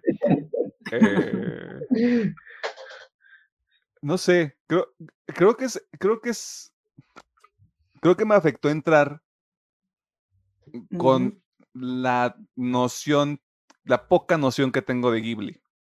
Y de lo que ya ha hecho y de lo que ya ha hecho Miyazaki, donde sí es un poco más lineal, sí es un poco más directo, sí puede ser, perdón por utilizar la palabra de diccionario, sí puede llegar a ser derivativo, pero hay un viaje bastante claro. Claro, aquí- en esta película también lo hay, pero creo que también una de las cosas que apunta Alejandro Gómez también es importante. Como que, y, cre- y creo que esto ya lo habíamos dicho, o sea, vas de punto A a punto C, pero no hay un B y te vas al E y pasas por el F y la estructura está bastante pe- peculiar y particular para esta película. Yo creo que por eso ahí también fue como, pues regresó. Regresó y todo está bien, perfecto, y se acabó la guerra. Gracias por tanto, Miyazaki. Ojalá te hagas el Oscar. Eh, pero luego siempre es una gozada ver estas películas, güey. O Sí. sea, por el aspecto técnico, nomás. Desde la perspectiva de no, no caché yo nada de lo que me quería decir Miyazaki, pero sigue siendo Ghibli, güey. Vato, o sea. Yes. Yo entiendo que haya gente a la que no le guste, que crea que está sobrevalorado todo ese pedo. Entiendo de dónde viene esa- ese tipo de crítica, pero ver este pedo en una pantalla grande, güey, o sea, vale toda la pena del mundo, la verdad. O sea, nada más por el hecho de ver como, de nuevo, los colores, todos lo- los mundos en los que te mete el, el, el- el- el pinche aspecto técnico de Estudio Ghibli. Así que, nada más por la mamada, vayan a verla. Sí. Nada más por hacerla la mamada. Si ustedes dicen, a mí me vale madre, yo quiero ver Wish y yo quiero ver Red, ya estás ahí. Métete a ver El Niño y la Garza, güey. Ahí estamos. ¿Hay algo que no les guste de esta película? Te- Voy a repetirme un poquito, pero yo no sé si sea la edición o no sé si sea justamente el cómo transcurre, lo que comentas, ¿no? Cómo pasamos de punto A a punto B o de punto B a punto C y así. Está un poco raro y siento que pues, sí podría ser el ritmo de cómo se está contando la historia. No sé, hay, hay algo rarito ahí porque sí, o sea, siento que empezamos bien, luego, o sea, digo, ya tirando un poquito de spoilers, o sea, la película empieza bien, luego pasamos al, al pedo este de, de la torre, pasamos a donde está este, lo- las garzas, eh, y siento que de ahí, desde que entramos al castillo, si el castillo este, como que se, se vuelve un pequeño laberinto. Es, es, es este Miyazaki diciendo, ya, me voy a chavetar, vamos a ver qué pasa, güey. De esa parte, al final sí es como que un poco enredoso. Eh, yo Sí. digo, no sé aquí si fue edición, no sé si fue algo de ritmo, no sé. Eh, el único que digo, aquí sí está medio confuso. Pero fuera de ahí, la neta, no, no tengo nada malo que decir. Ok. Pedro. Mm, no sé, yo sé, si acaso yo sentiría que en una parte o dos de la película se, se vuelve lento y estás metido tal vez con personajes que no, que no digo que no estén mal, pero pues al final quedan como muy adiciones para el final, que ya no debían haber ta- entrado tanto hablando yo de el rey de los pericos, creo que está un poquito de más el personaje, pero digo, pues creo que sería mi única queja, pero de igual manera ocupábamos un detonante para el- la secuencia final. Ok. Mm,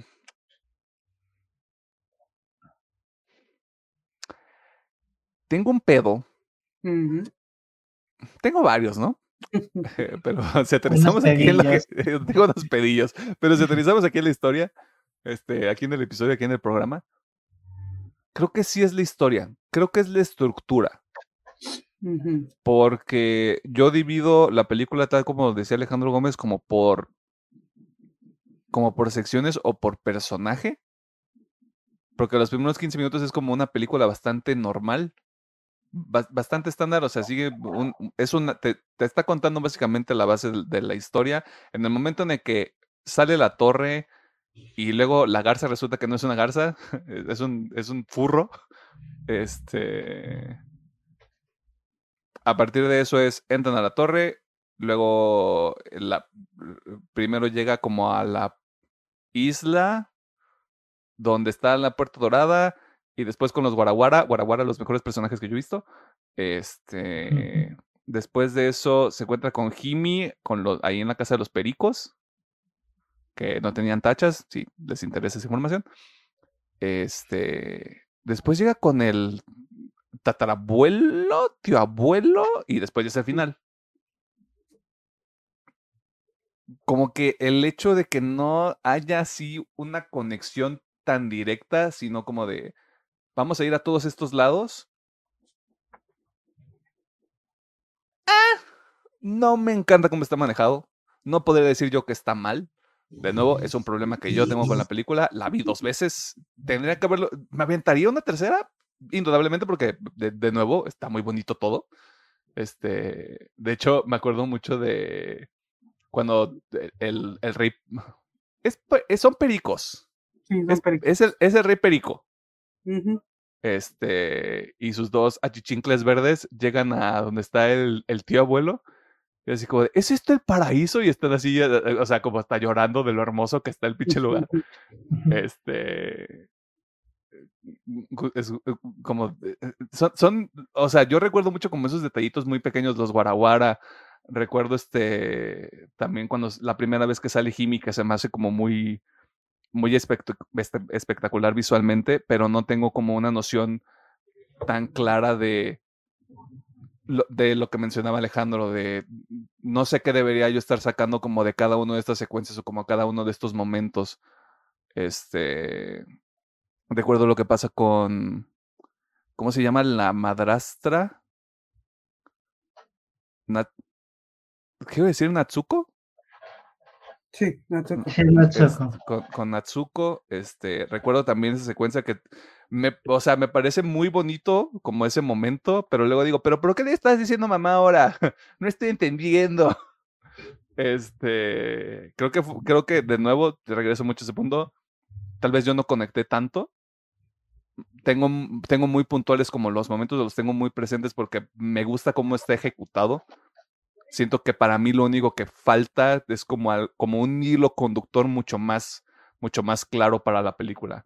De nuevo, esto no es un tema de la película está culera, la película bla, bla, bla, bla, bla. No, es simplemente algo que yo observo y lo puntualizo de esta manera porque pues a mí me han gustado la mayoría de las películas de Ghibli que hemos visto para el programa. Este, por eso me llama tanto la atención. No sé si ya es Miyazaki también diciendo, ya me voy a poner a experimentar, chavos ya me queda poco tiempo en esta tierra, quiero hacer algo diferente, lo cual está bien. Eh, y también a ver si alcanza a sacar otra cosa, güey. Más, más pues allá de. Que, está ahí proponiendo ideas. Mira, si los japoneses, si Mapa logró sacar 18 episodios de Jujutsu Kaisen bajo esas condiciones, yo confío en Hayao Miyazaki. Sí. Ya sé, ya sé. ¿Qué les gusta de esta pinche película? No, espérense, antes. Ajá. ¿Gana mejor película animada? Hijo de su pinche madre. Mira, ya lo hemos platicado. Este, yo personalmente como mejor película animada se la daría Spider-Man. Entiendo que ahorita Spider-Man como que no se la quieren dar porque está pues a la mitad, falta la segunda parte. Y obviamente pues este es una oportunidad de oro para darle un premio no tanto por la película, sino por la carrera y por todas las veces que han ignorado a Miyazaki. Que sí, el Castillo Vagabundo se llevó sus Oscars, pero nada más el Castillo Vagabundo.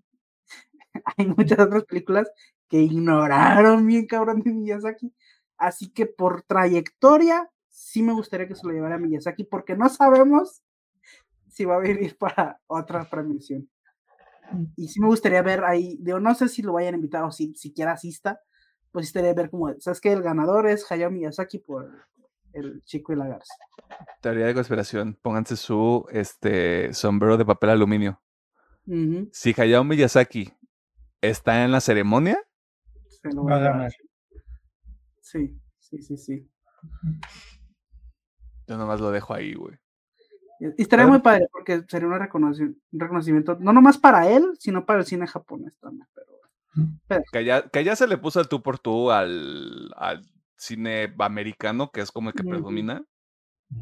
Pero un pequeño paréntesis. Ustedes ya sabían de esto desde hace tiempo. O sea, la animación japonesa sí se ponía tú por tú con los grandes desde hace tiempo. Oh, años, Lo único, lo único que requirió fue llegar al mainstream para que esto pasara. ujú. Sí. Tristemente, sí. Digo, un poquito lo que pasó también con las películas coreanas. Tuvieron que llegar al mainstream para que llegaran a las Sí, sí, grandes. Como que Ujú. pa- para que se prestara más atención. Yes. Qué molesto ser Ujú. otaku en los 2010, ¿no? No sé. Sí, sí. Pero bueno, es que tampoco nos preocupan mucho, güey. Estamos más ocupados ocultando. Disfrutando el arte, güey. Disfrutando y ocultando que para que nadie nos hiciera bullying por estar bien mal. Pero bueno, este, Pedro, gana el eh, gana Lalo, la película de Lalo Garza. ¿Gana mejor película animada, sí o no? Pues a mí me gustaría que ganara Spider-Man, pero por su trayectoria yo creo que sí merece el premio, aunque no creo que realmente le importe la estatuilla al señor. Sí, yo creo que sí, le debe valer tres hectáreas, pero como volvió del retiro y a lo mejor va a ir a Estados Unidos y va a promocionar más su película y va a decir, va a haber otra, nomás Mm. aguantenme la producción. Yo creo que sí se lo... Y, y si fuera el caso que no, que pues qué bueno que una mm, película de Gilby volvió a las premiaciones de, de los Oscars y es ganas. O es más que le den un Oscar por trayectoria. Esos nunca los muestran en, en la premiación, pero a veces también los dan por trayectoria, en este caso, pues como dirección de animación. Que en un, en un paréntesis, este, ahorita que mencionó eso como el Oscar honorario el Pedro, creo que este año se lo van a dar a Angela Bassett. Ujú. Este, y si usted es virgen, sabe quién es Angela Bassett. Este, lo cual a mí me parece una victoria para el mundo virgen, a pesar de que la señora tiene chingo de trayectoria. Ya. Pero. Eh, así dando ejemplos, también me acuerdo cuando se lo dieron a Jackie Chan. Ujú. mm, ya de, por su trayectoria pues, en el cine de Hollywood y el chino, pero también está padre que den ese tipo Sí, sí, sí. de premios, pero también digo, también Sí. me hubieran puesto a Suzume, ¿qué les cuesta? Güey, no sé qué putas hace Wish nominado, güey. No sé Creo qué que es Elemental, ¿eh? Si está nominado, es Elemental el que está. Ah, bueno, Sí, El Niño no de la Garza, Elemental, Nimona, Robot Dreams, que Robot Dreams Bueno. la, la endorsea a Guillermo del Toro y aparte la están mamando mucho la de Robot Dreams. y Across the Spider-Verse. Bueno, aquí me equivoqué. ¿Qué verga está haciendo Elemental ahí, güey? ¿Alguno de Sí, nosotros vio Elemental? Sí, Mm, yo no. sí, ya la vi hace poquito Ah, que la pusieron en Disney. Ah, este, Está, está en bullshit. eh. Digo, no está mala, pero es que es la misma mierda que hemos visto todo. O sea, es lo, por, lo- por eso digo, prefiero que vayan mil veces a ver algo de Ghibli que vayan a ver algo de pinche Disney, porque es la misma mierda, güey. digo, no es la mala, pero es la misma mierda, así de fácil. Pues sí, te digo, también Suzume y también para mí las tortugas ninjas debieron estar en la premiación. Sí, la neta, yo, yo quitaría Elemental y metería unas dos, ya sea se sume Tortuga Ninja. O sea, porque también siento que al señor Makoto lo ignoran bien machín en las Eh, güey, a. Makoto, ¿desde cuándo no lo nominan? Desde... Desde Your Name. Desde Your Name, güey, pobrecito, también lo ignoran bien culero. y esta sí mereció porque sí está bien chula, Suzume, pero bueno. Este, Nada más déjame corroborar esta información para no estar difundiendo fake news. Es que creo, creo que sí hubo mención de El tiempo contigo, pero no estoy seguro, ¿eh?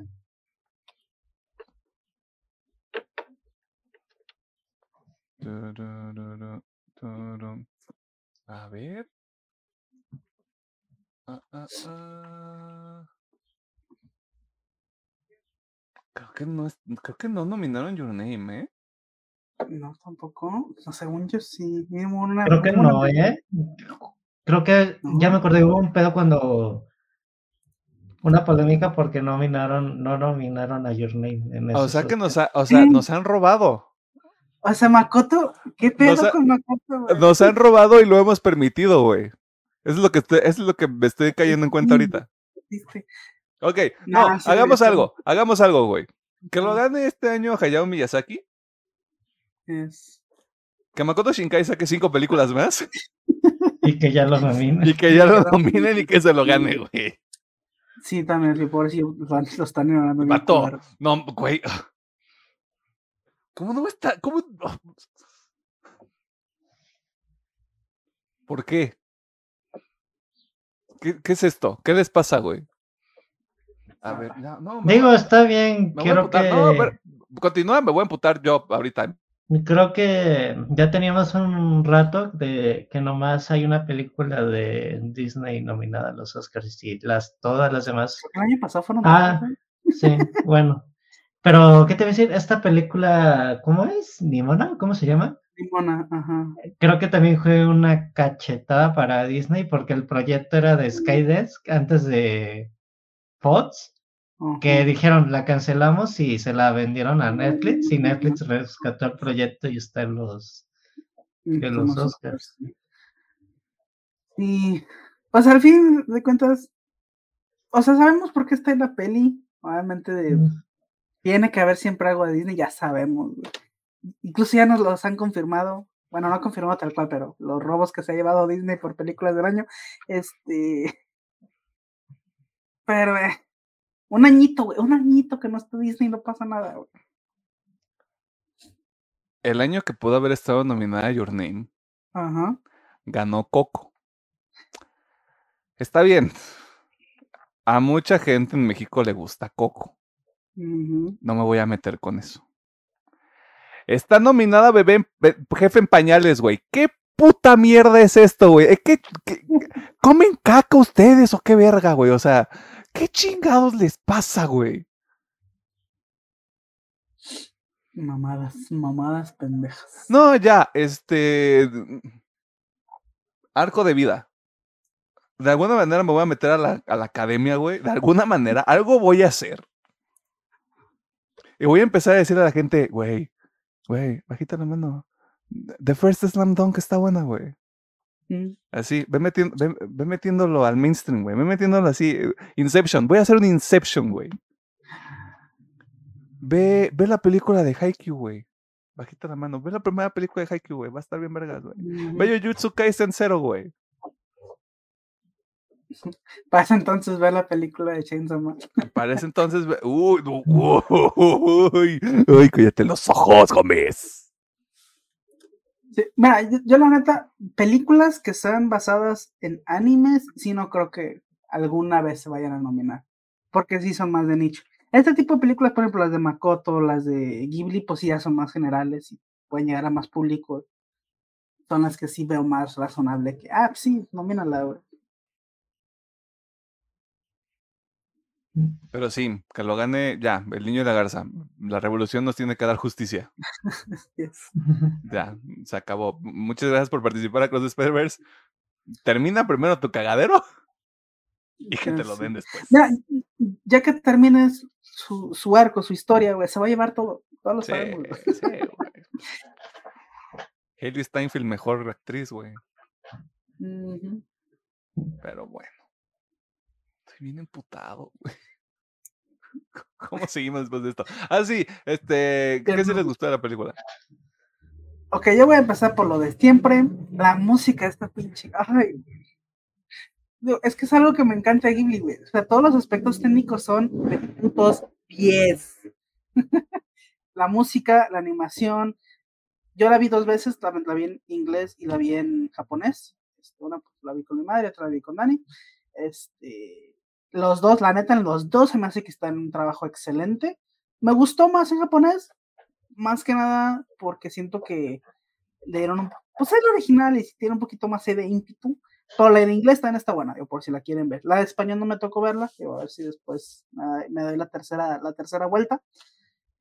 Este, pero bueno, en aspectos técnicos para mí la película es perfecta, güey. La música Duda. me mamó. Ajá. ¿Dónde la viste en inglés? La vi en Patia.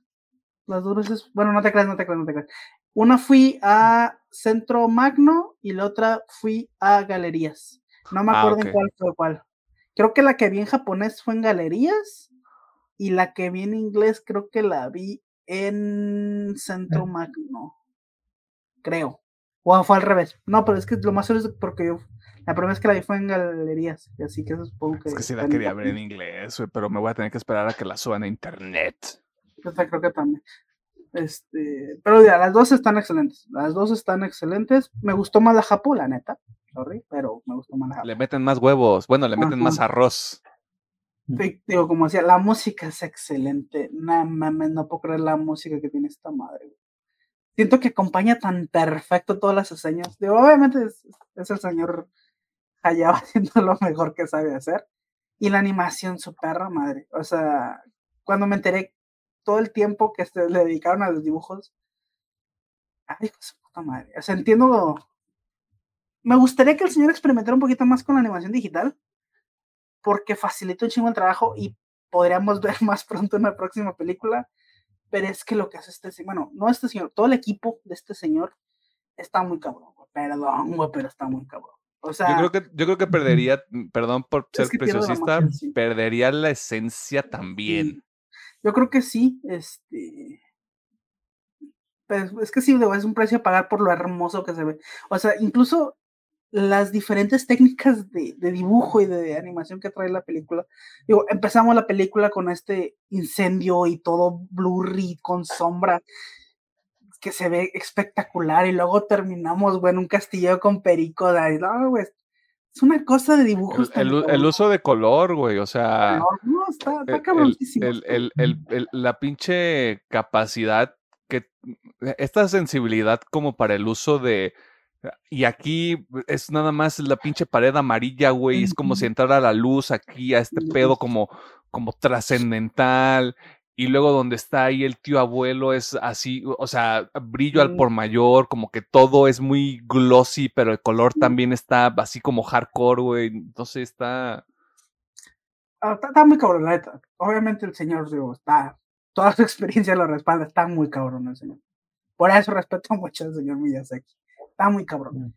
Este, bueno, quitándonos todo lo técnico, que como digo, es perfecto, no tengo nada, nada en lo técnico yéndome a la historia, eh, siento que, digo, yo tengo tres interpretaciones, pero sí puedo decir que es una película muy personal de Hayao. Eh, el señor este, se nota que obviamente todo este tiempo que estuvo de descanso, eh, que se retiró, sí, sí se lo tomó como para hacer de, ok, así contaba historias yo antes, pero ahora quiero contar historias así. Ajá. Obviamente con su estilo, pero sí siento que hubo un cambio ahí en el chipset del señor a la hora de contar la historia. Eh, y no sé, siento que como que trae algo muy atorado en el pecho y lo quiso sacar con esta película. Y obviamente le metió ahí trama para rellenar un poquito, pero sí la siento muy personal. Porque al menos yo, personalmente, el tío abuelo, eh, para mí es una viva imagen del señor Miyazaki. O sea, yo veo reflejado muy cabrón a Miyazaki en ese personaje. Como de sí, este, yo sacrifiqué todo por crear este mundo idílico. En este caso, pues, son las películas de Ghibli. Este, básicamente me aislé, creé un mundo perfecto, pero pues al final ese mundo se va a despedazar cuando yo me vaya. Sí lo veo muy genial porque pues ya el señor está muy grande este, entonces, ¿a quién le voy a heredar esa madre, no? Y digo, si saben la historia, digo, creo que lo comenté hace unos podcasts, o el podcast pasado. Bueno, hice nomás un comentario pequeño, pero todos sabemos, bueno, si son fans, saben que, pues el señor Miyazaki si tuvo sus pedos con su hijo Goro, porque no le gustaba cómo animaba. Entonces, como que se distanciaron y es como de, ¿sabes qué? Tú no te metas en mis películas, yo no me meto en las tuyas. Ahí está Ghibli, puedes hacer películas también con Ghibli, pero son tus películas, yo no me meto ahí, tú no te metes en las mías. Y se chingó. Ajá. Entonces, siento que se refleja mucho eso en lo del tío abuelo, de que no tiene un heredero a quien dejarle su reinado. ¿No? ¿A quién le va a dejar Ghibli, O sea, y siento que al final me gusta la reflexión de eso, de que, ¿sabes qué? Fuck it, no necesito un heredero. Tú haz lo que tú quieras, güey. Esa pinche reflexión me gustó un chingo, güey. Este, del final. Y digo, más que nada porque yo sí la agarré eso, porque sí lo sentí muy meta, ese personaje. Este, digo, a lo mejor aquí, digo, sí, sí veo también de que hay un chingo de, de interpretaciones y a lo mejor alguien encontró una interpretación de temas que tenga que ver más con la película y no tan meta, pero yo fue con la que me quedé de, de, ese personaje del tío abuelo, porque si, como yo vi, yo, yo veía ahí a Miyazaki, güey. Este, y conforme, bueno, ya pasándonos algo dentro de la película, a mí me gustó mucho porque es, es una, es una sarta referencias esta película. Siento que dijo, a ver, este, ¿cuáles son las películas que a mí más me han gustado hacer? Y dije, ok, vamos a recrearlas en esta película. Este, obviamente con sus pequeños, no son tal cual lo mismo, pero sí es como, tiene sus pequeños detalles. Por ejemplo, tenemos el viaje donde el protagonista tiene que dejar de ser un niño y convertirse en un adulto, pero para eso tiene que hacer este viaje de en este mundo fantástico, ¿no? Que pues, en este caso pues es Majito y el llamado de la garza, donde pues obviamente yo lo interpreto como que es este duelo que tiene el personaje por perder a su madre a tan corta edad y es como, pues, es que no quiero perder a mi madre y el pinche y el animal este me está diciendo que está viva y que la vaya a rescatar, güey. Siento que esa es una parte de negación de, de Majito diciendo, no, pues sí, es que la puedo salvarla puedo estar todavía con mi madre. Eh, por eso se, se, avienta todo el viaje hacia, hacia este otro mundo. Eh, me encanta que, que en este mundo de donde el tiempo no existe, se reencuentre con su madre, porque para mí le da ese cierre perfecto donde sabes que esta es tu madre, digo ya, como que a mi compita la tarda, la tarda en agarrar, pero pues al final sí es como, sí, soy tu madre y se dan ese último adiós, ¿no? De, ¿sabes qué? Pues las cosas pasan y tú tienes que avanzar. Y siento que el mejor desarrollo de personaje que le pudieron dar a eso es justamente lo de Natsuko. Como él empieza diciéndole, ah, pues la señora, eh, la señora que le gusta a mi papá, que está bien rara, eso sí, se lo voy a decir a es aquí.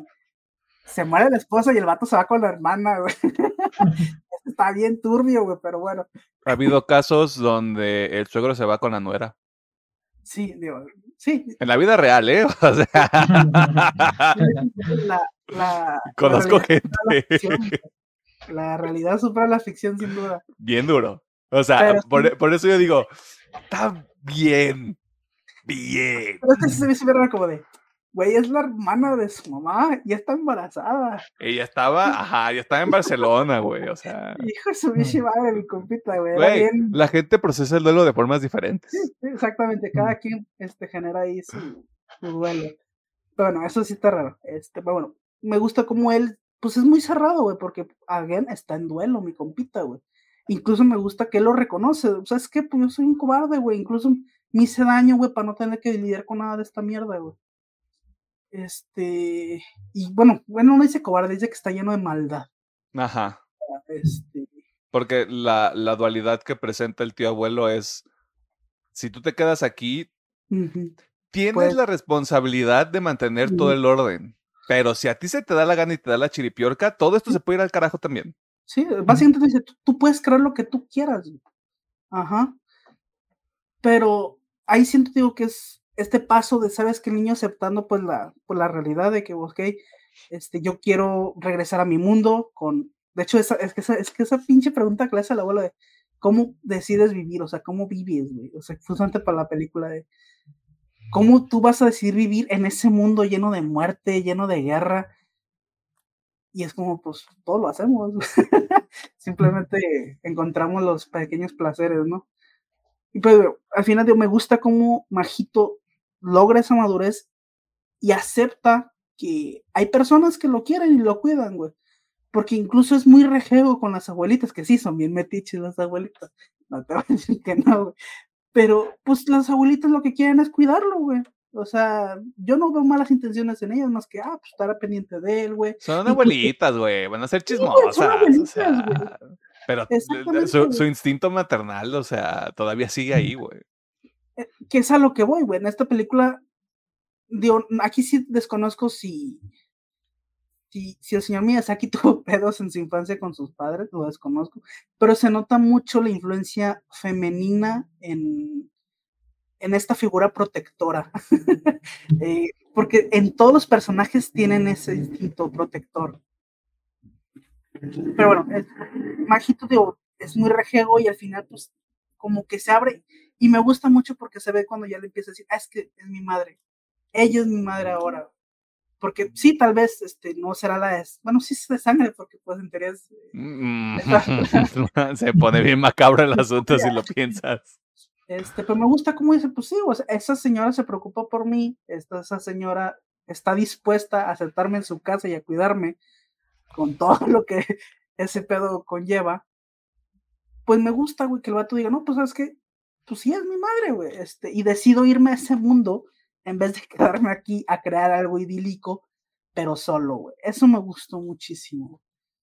Eh, lo de los periquitos, sí, también digo, eh, siento que es más como la corrupción del poder, lo típico que hace Miyazaki, ¿no? De, ah, pues, el querer tener el control de todo y al final cagarla.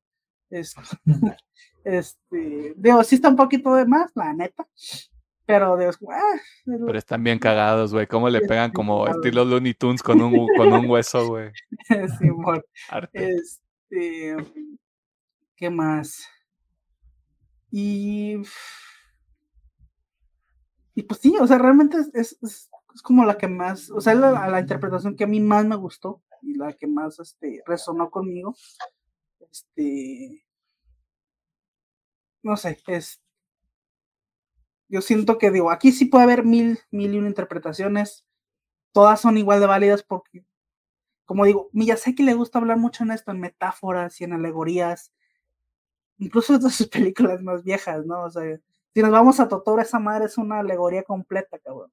Este, pero sí, me gustó mucho, este, yo rescato todo eso que, les comento. Se me hace una excelente película, digo, si, tienen la oportunidad no, no dejen de verla. Incluso, como digo, si, si les pasa como, como Emily que no, no logran conectar o que no la entienden, el viaje, el viaje de esta película es muy bueno. Confuso, pero es muy bueno. Y digo, y son fans y logran conectar como yo, créanme que la van a disfrutar como locos, güey. Ya se hace si acachan como yo lo de Miyazaki o cachan otra cosa completamente diferente. Este, siento que la van a disfrutar mucho. Y pues bueno, tiene un muy bonito mensaje de que pues ya, con todo y todo, sí, es un mundo bastante mierda, pero pues aquí andamos, sobreviviendo y disfrutando de lo poquito que, que nos genera felicidad. Que luego eso es la bondad. Perdón por hacer esto, pero esa es la bondad del arte cuando no tiene un significado. O sea, yo lo aviento en el sentido de, probablemente sí sea el hecho de nada más no, o no caché o no conecté o cualquier otra circunstancia, güey, pero esa es la parte de exponerte a un arte, Mm, sí mainstream, pero no tan convencional en este caso, güey, porque no, de nuevo, o sea, la estructura está rara, pero el estilo es familiar por- y por eso genera como esta disonancia entre lo que estás viendo y lo que está ocurriendo. Y es donde se, donde se genera como este espacio medio raro donde entra la gente y dice, ok, ¿qué estoy cachando? ¿Qué estoy entendiendo? ¿Qué estoy procesando? Y por eso al final del día, justo lo que tú dices, ahí es donde se van a producir como las diferentes interpretaciones que tenga la gente sobre lo que está ocurriendo en la película o con momentos muy específicos, muy particulares.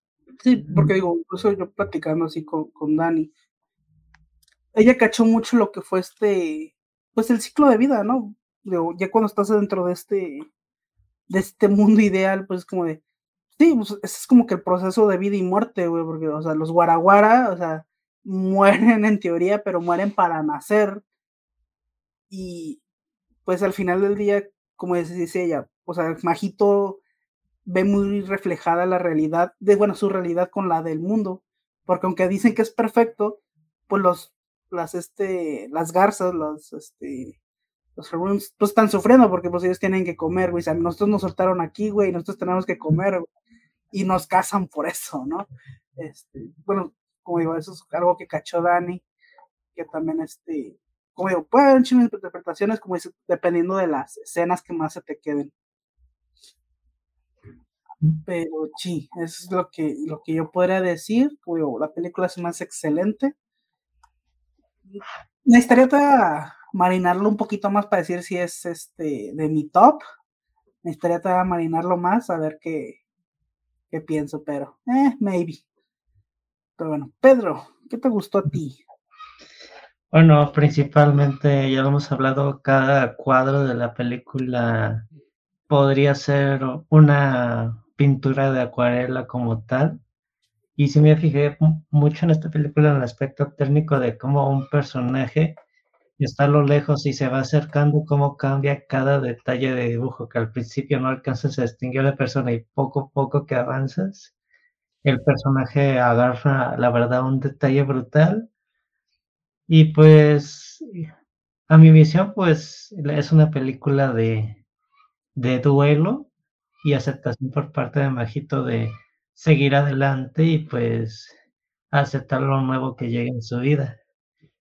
La música también se me hace muy padre y de hecho las escenas de los sueños que tiene Majito de, del incendio se me hacen como que muy impresionantes y los efectos de sonido que logró el equipo de producción también se me hicieron como que una chulada.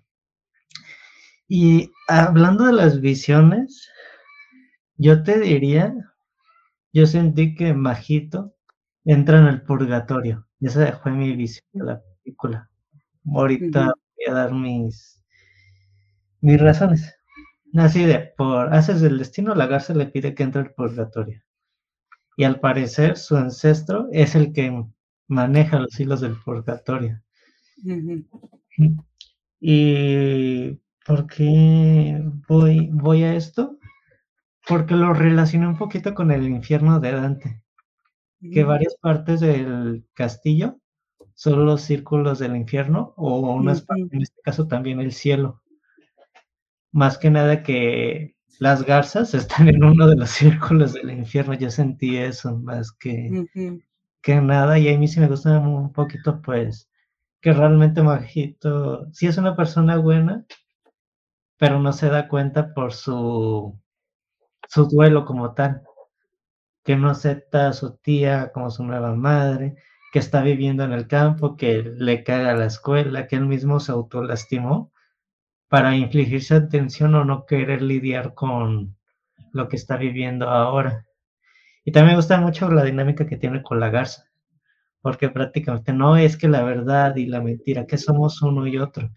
Y es de que en ese momento representamos que Majito es bueno, pero la maldad está muy presente en él por lo que está viviendo. Y la garza es de, tengo que decir mentiras si quiero sobrevivir, pero realmente también soy una buena, una buena persona. También lo vi así el viaje que tienen estos dos. Y haciendo una mención, también lo relacioné con una serie animada, pues si no la han tenido oportunidad de verla, se lo recomiendo, es Más allá del jardín. Tiene una animación muy de niños, pero creo que tiene, está muy parecido y muy interesante la serie también. Y pues también me gusta esta interpretación de una última despedida, como tú mencionas, con su madre y la aceptación también de Natsuko hacia él, porque tenemos un momento donde dice, no, es que me cagas, no me aceptas, ¿por qué ahora me estás buscando si me trataste, o sea, la verdad, muy mal? Y ya pues, sí me gusta hasta un poquito las metáforas que usa con la piedra y la madera. No, no voy a mover esas porque son, las piedras vienen de las lápidas y eso es maldad y oscuridad pura. La madera es vida y es, y esas son los pilares que tengo que mover realmente. Y sí, sí, está medio turbo lo del papá, pero el papá sí se ve que es una muy buena persona porque quiero encontrar a mi hijo, quiero encontrar a mi nueva esposa, le estoy pagando a todo el pueblo para que me ayude a buscar a, a mi familia, pues también se me hizo como que el papá no tiene mucho protagonismo, pero sí se ve que le importa a sus seres queridos.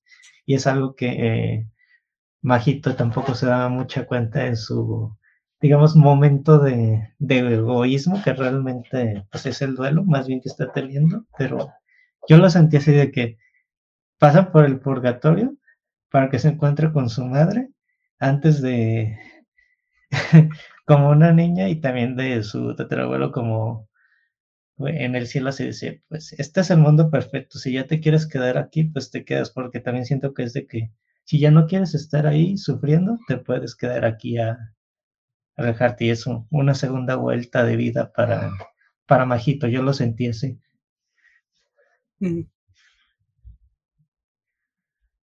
Bueno, de mi ¿Algo, parte sí. al- ¿Algo más que quieras mencionar? Es No, que, no. ¿sabes, qué- ¿sabes qué me pasó ahorita? Tuve un momento bien raro. Me lo estoy pasando bien raro. Este, Voy a soltar algo que tal vez no cache mucha gente. A ver. Esta película, ahorita que lo pienso, me recuerda un poquito a Tenet. Mm, Porque la. Porque las cosas están ocurriendo al mismo tiempo. El- la desaparición de Jimmy y pues la desaparición de Majito. Y es este punto donde se encuentran, güey. O sea, como en este punto en el tiempo cruzan.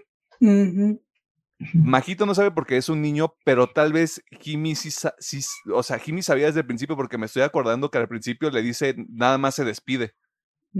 Si no me equivoco. O sea, que Majito tiene como esta visión del, de, de, de ella en llamas y nada más le dice, pues, peace out, hombre, o sea, mm, I'm out, o sea, como muy en paz con el resultado, de alguna manera. ujú. Pero estoy como de, ah, no mames, güey, está bien loco este pedo. Este, por eso nada, así como de, ah, eh.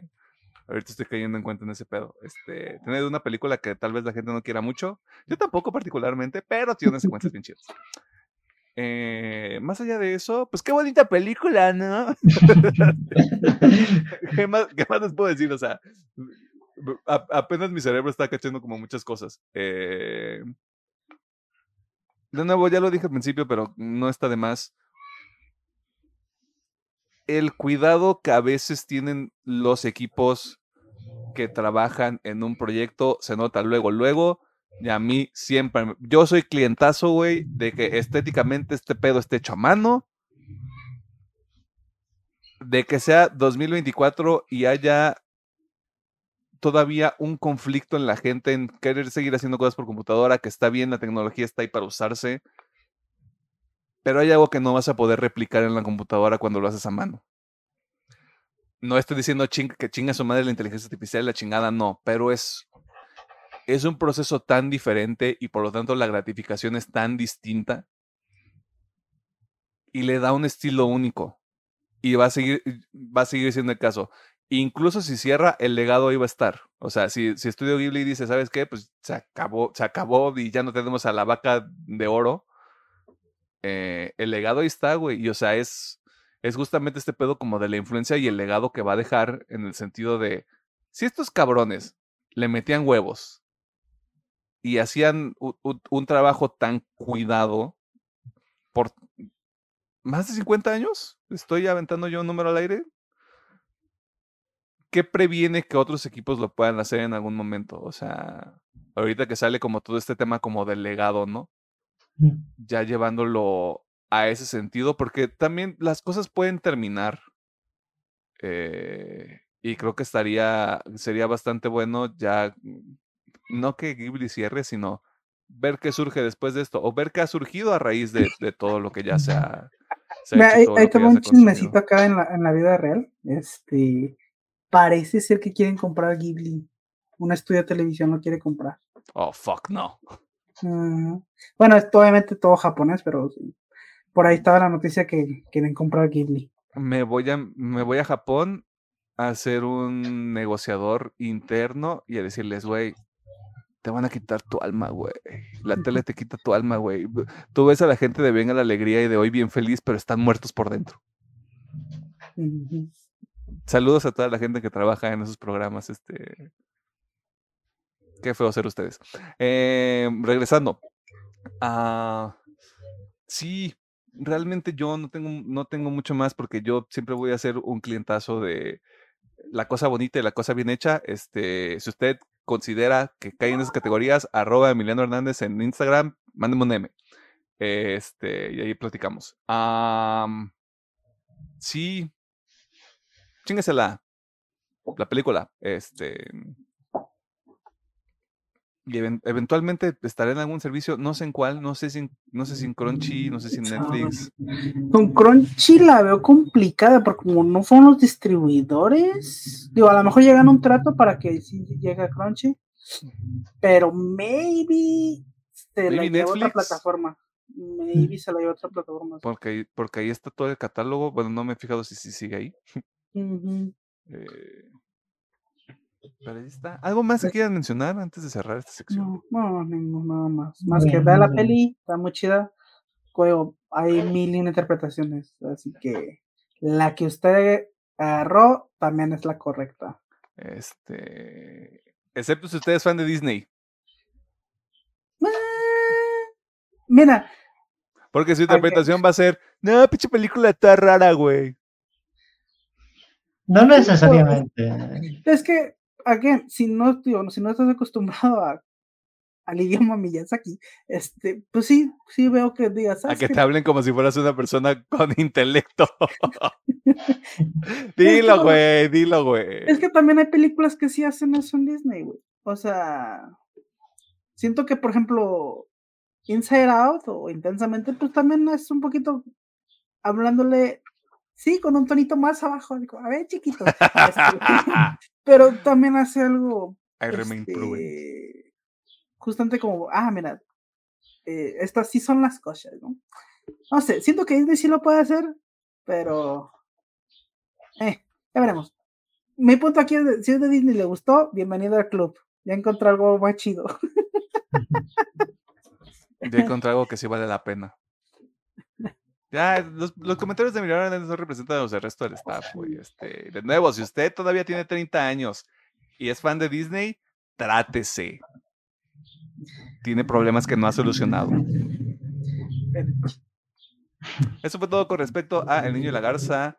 Eh, si usted este, le encontró otro significado a la película, si a usted le gustó, si a usted no le gustó, también está en todo su derecho. Este, de nuevo, la gente puede tener mal gusto también, o sea, hay gente que compra pantalones ya todos rotos y roídos por el precio de un pantalón normal, o sea, uno que puede hacer más que juzgarles en la calle.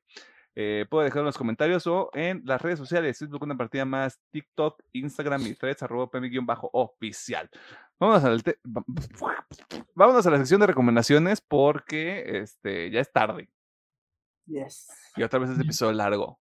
De nada.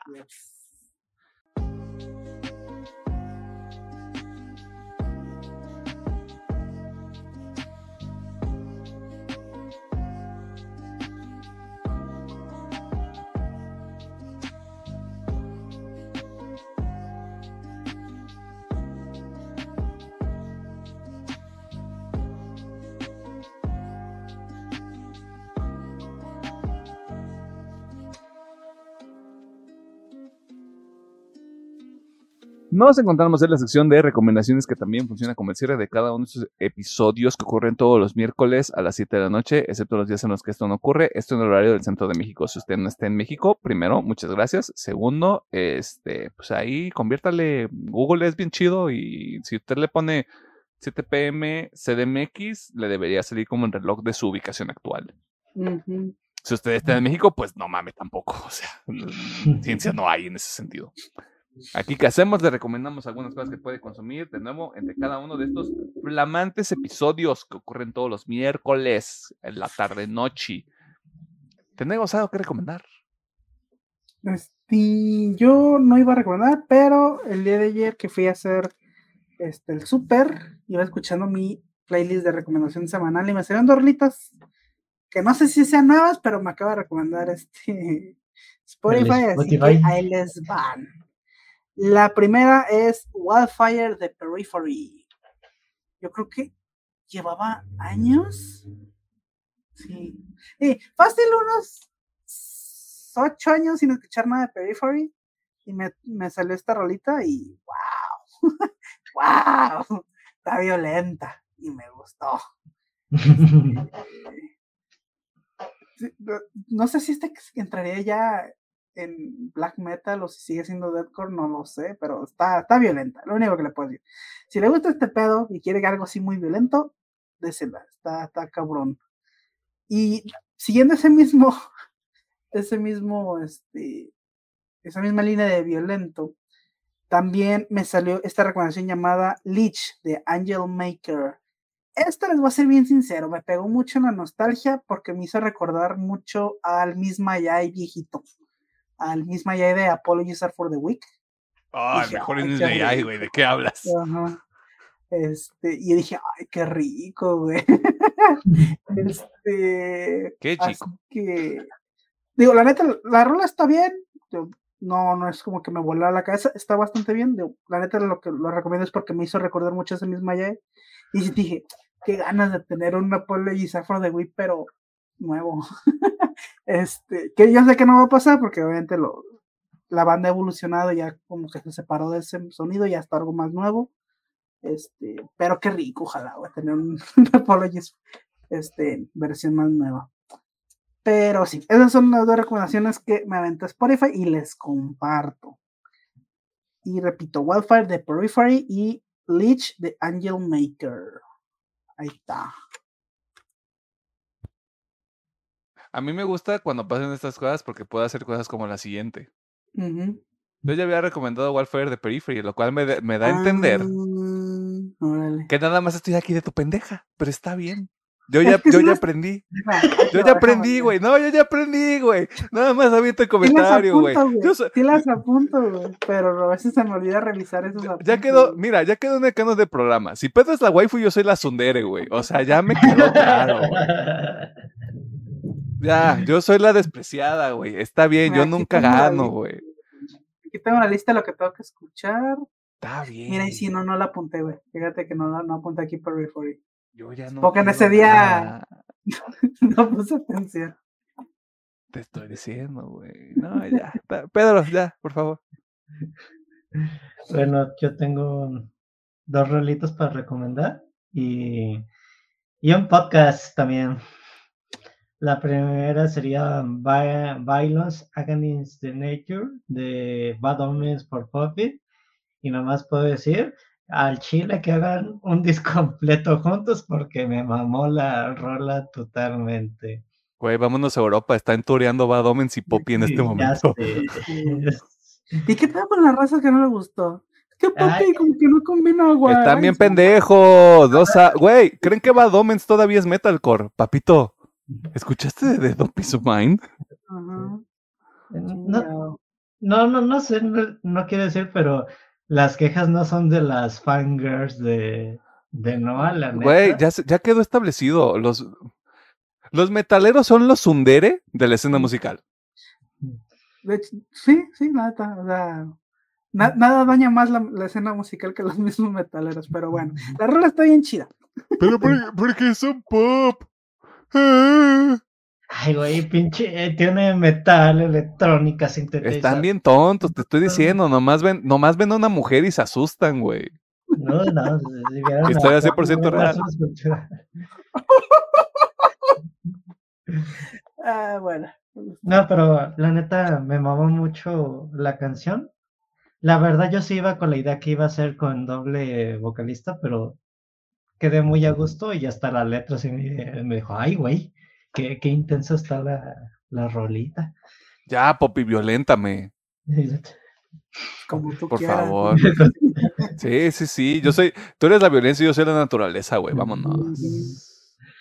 Eh, la segunda rolita sería Take It Back, eh, que sería de Farley, Fit Silverstein. y digamos que esta también es un poquito experimental, digamos, muy, digamos, rock alternativo con electrónica, pero ya luego entra un poquito Silverstein y le meten poncha la canción y también se me hizo una propuesta interesante de colaboración. Y me la recomendó también en el Spotify porque la neta ni siquiera he enterado. Y por último, Quemar tu casa, temporada 3, eh, un podcast de una serie y pues me gustó mucho esta tercera temporada. Sí me dio como que en unos momentos escalofríos y ñañaras de ¡ay, qué miedo! Vengo por tu pepinillo. Porque ah, me comentaron aquí Alejandro y Emiliano que no recomendé la 2, creo que por justa razón, pero la 3 sí se me hizo, sí se me hizo chida. Y esa sería mi recomendación. Cámara. Este, yo voy a hacer un throwback, no es necesariamente una recomendación. Escuchen Dem de Kendrick Lamar, hijos de su puta madre, y récenle a su puto Dios. Estas mamadas de Kanye West y T-Pain van a sacar un disco que se llama Vultures. Me vale verga, me vale verga todos los demás. Es Kendrick Lamar y todos los demás están un piso abajo, güey. Escuchen ese puto disco, es una joya, güey. ¿Cuánto está el vinil? ¿Saben, sabe, sabe dónde pueden conseguir viniles de Kendrick Lamar? Escríbame me urge. Porque ya va a regresar y voy a empezar a chingar en Instagram. Soporten, pendejos. Dos rolas. Sleepless Deathbed, Invent Animate. Si usted ha escuchado al Invent Animate de Grey Bloom y Heavener, le va a sacar mucho de pedo esta rola. Es mucho Invent Animate del viejito cuando Marcus Vick no estaba en la banda.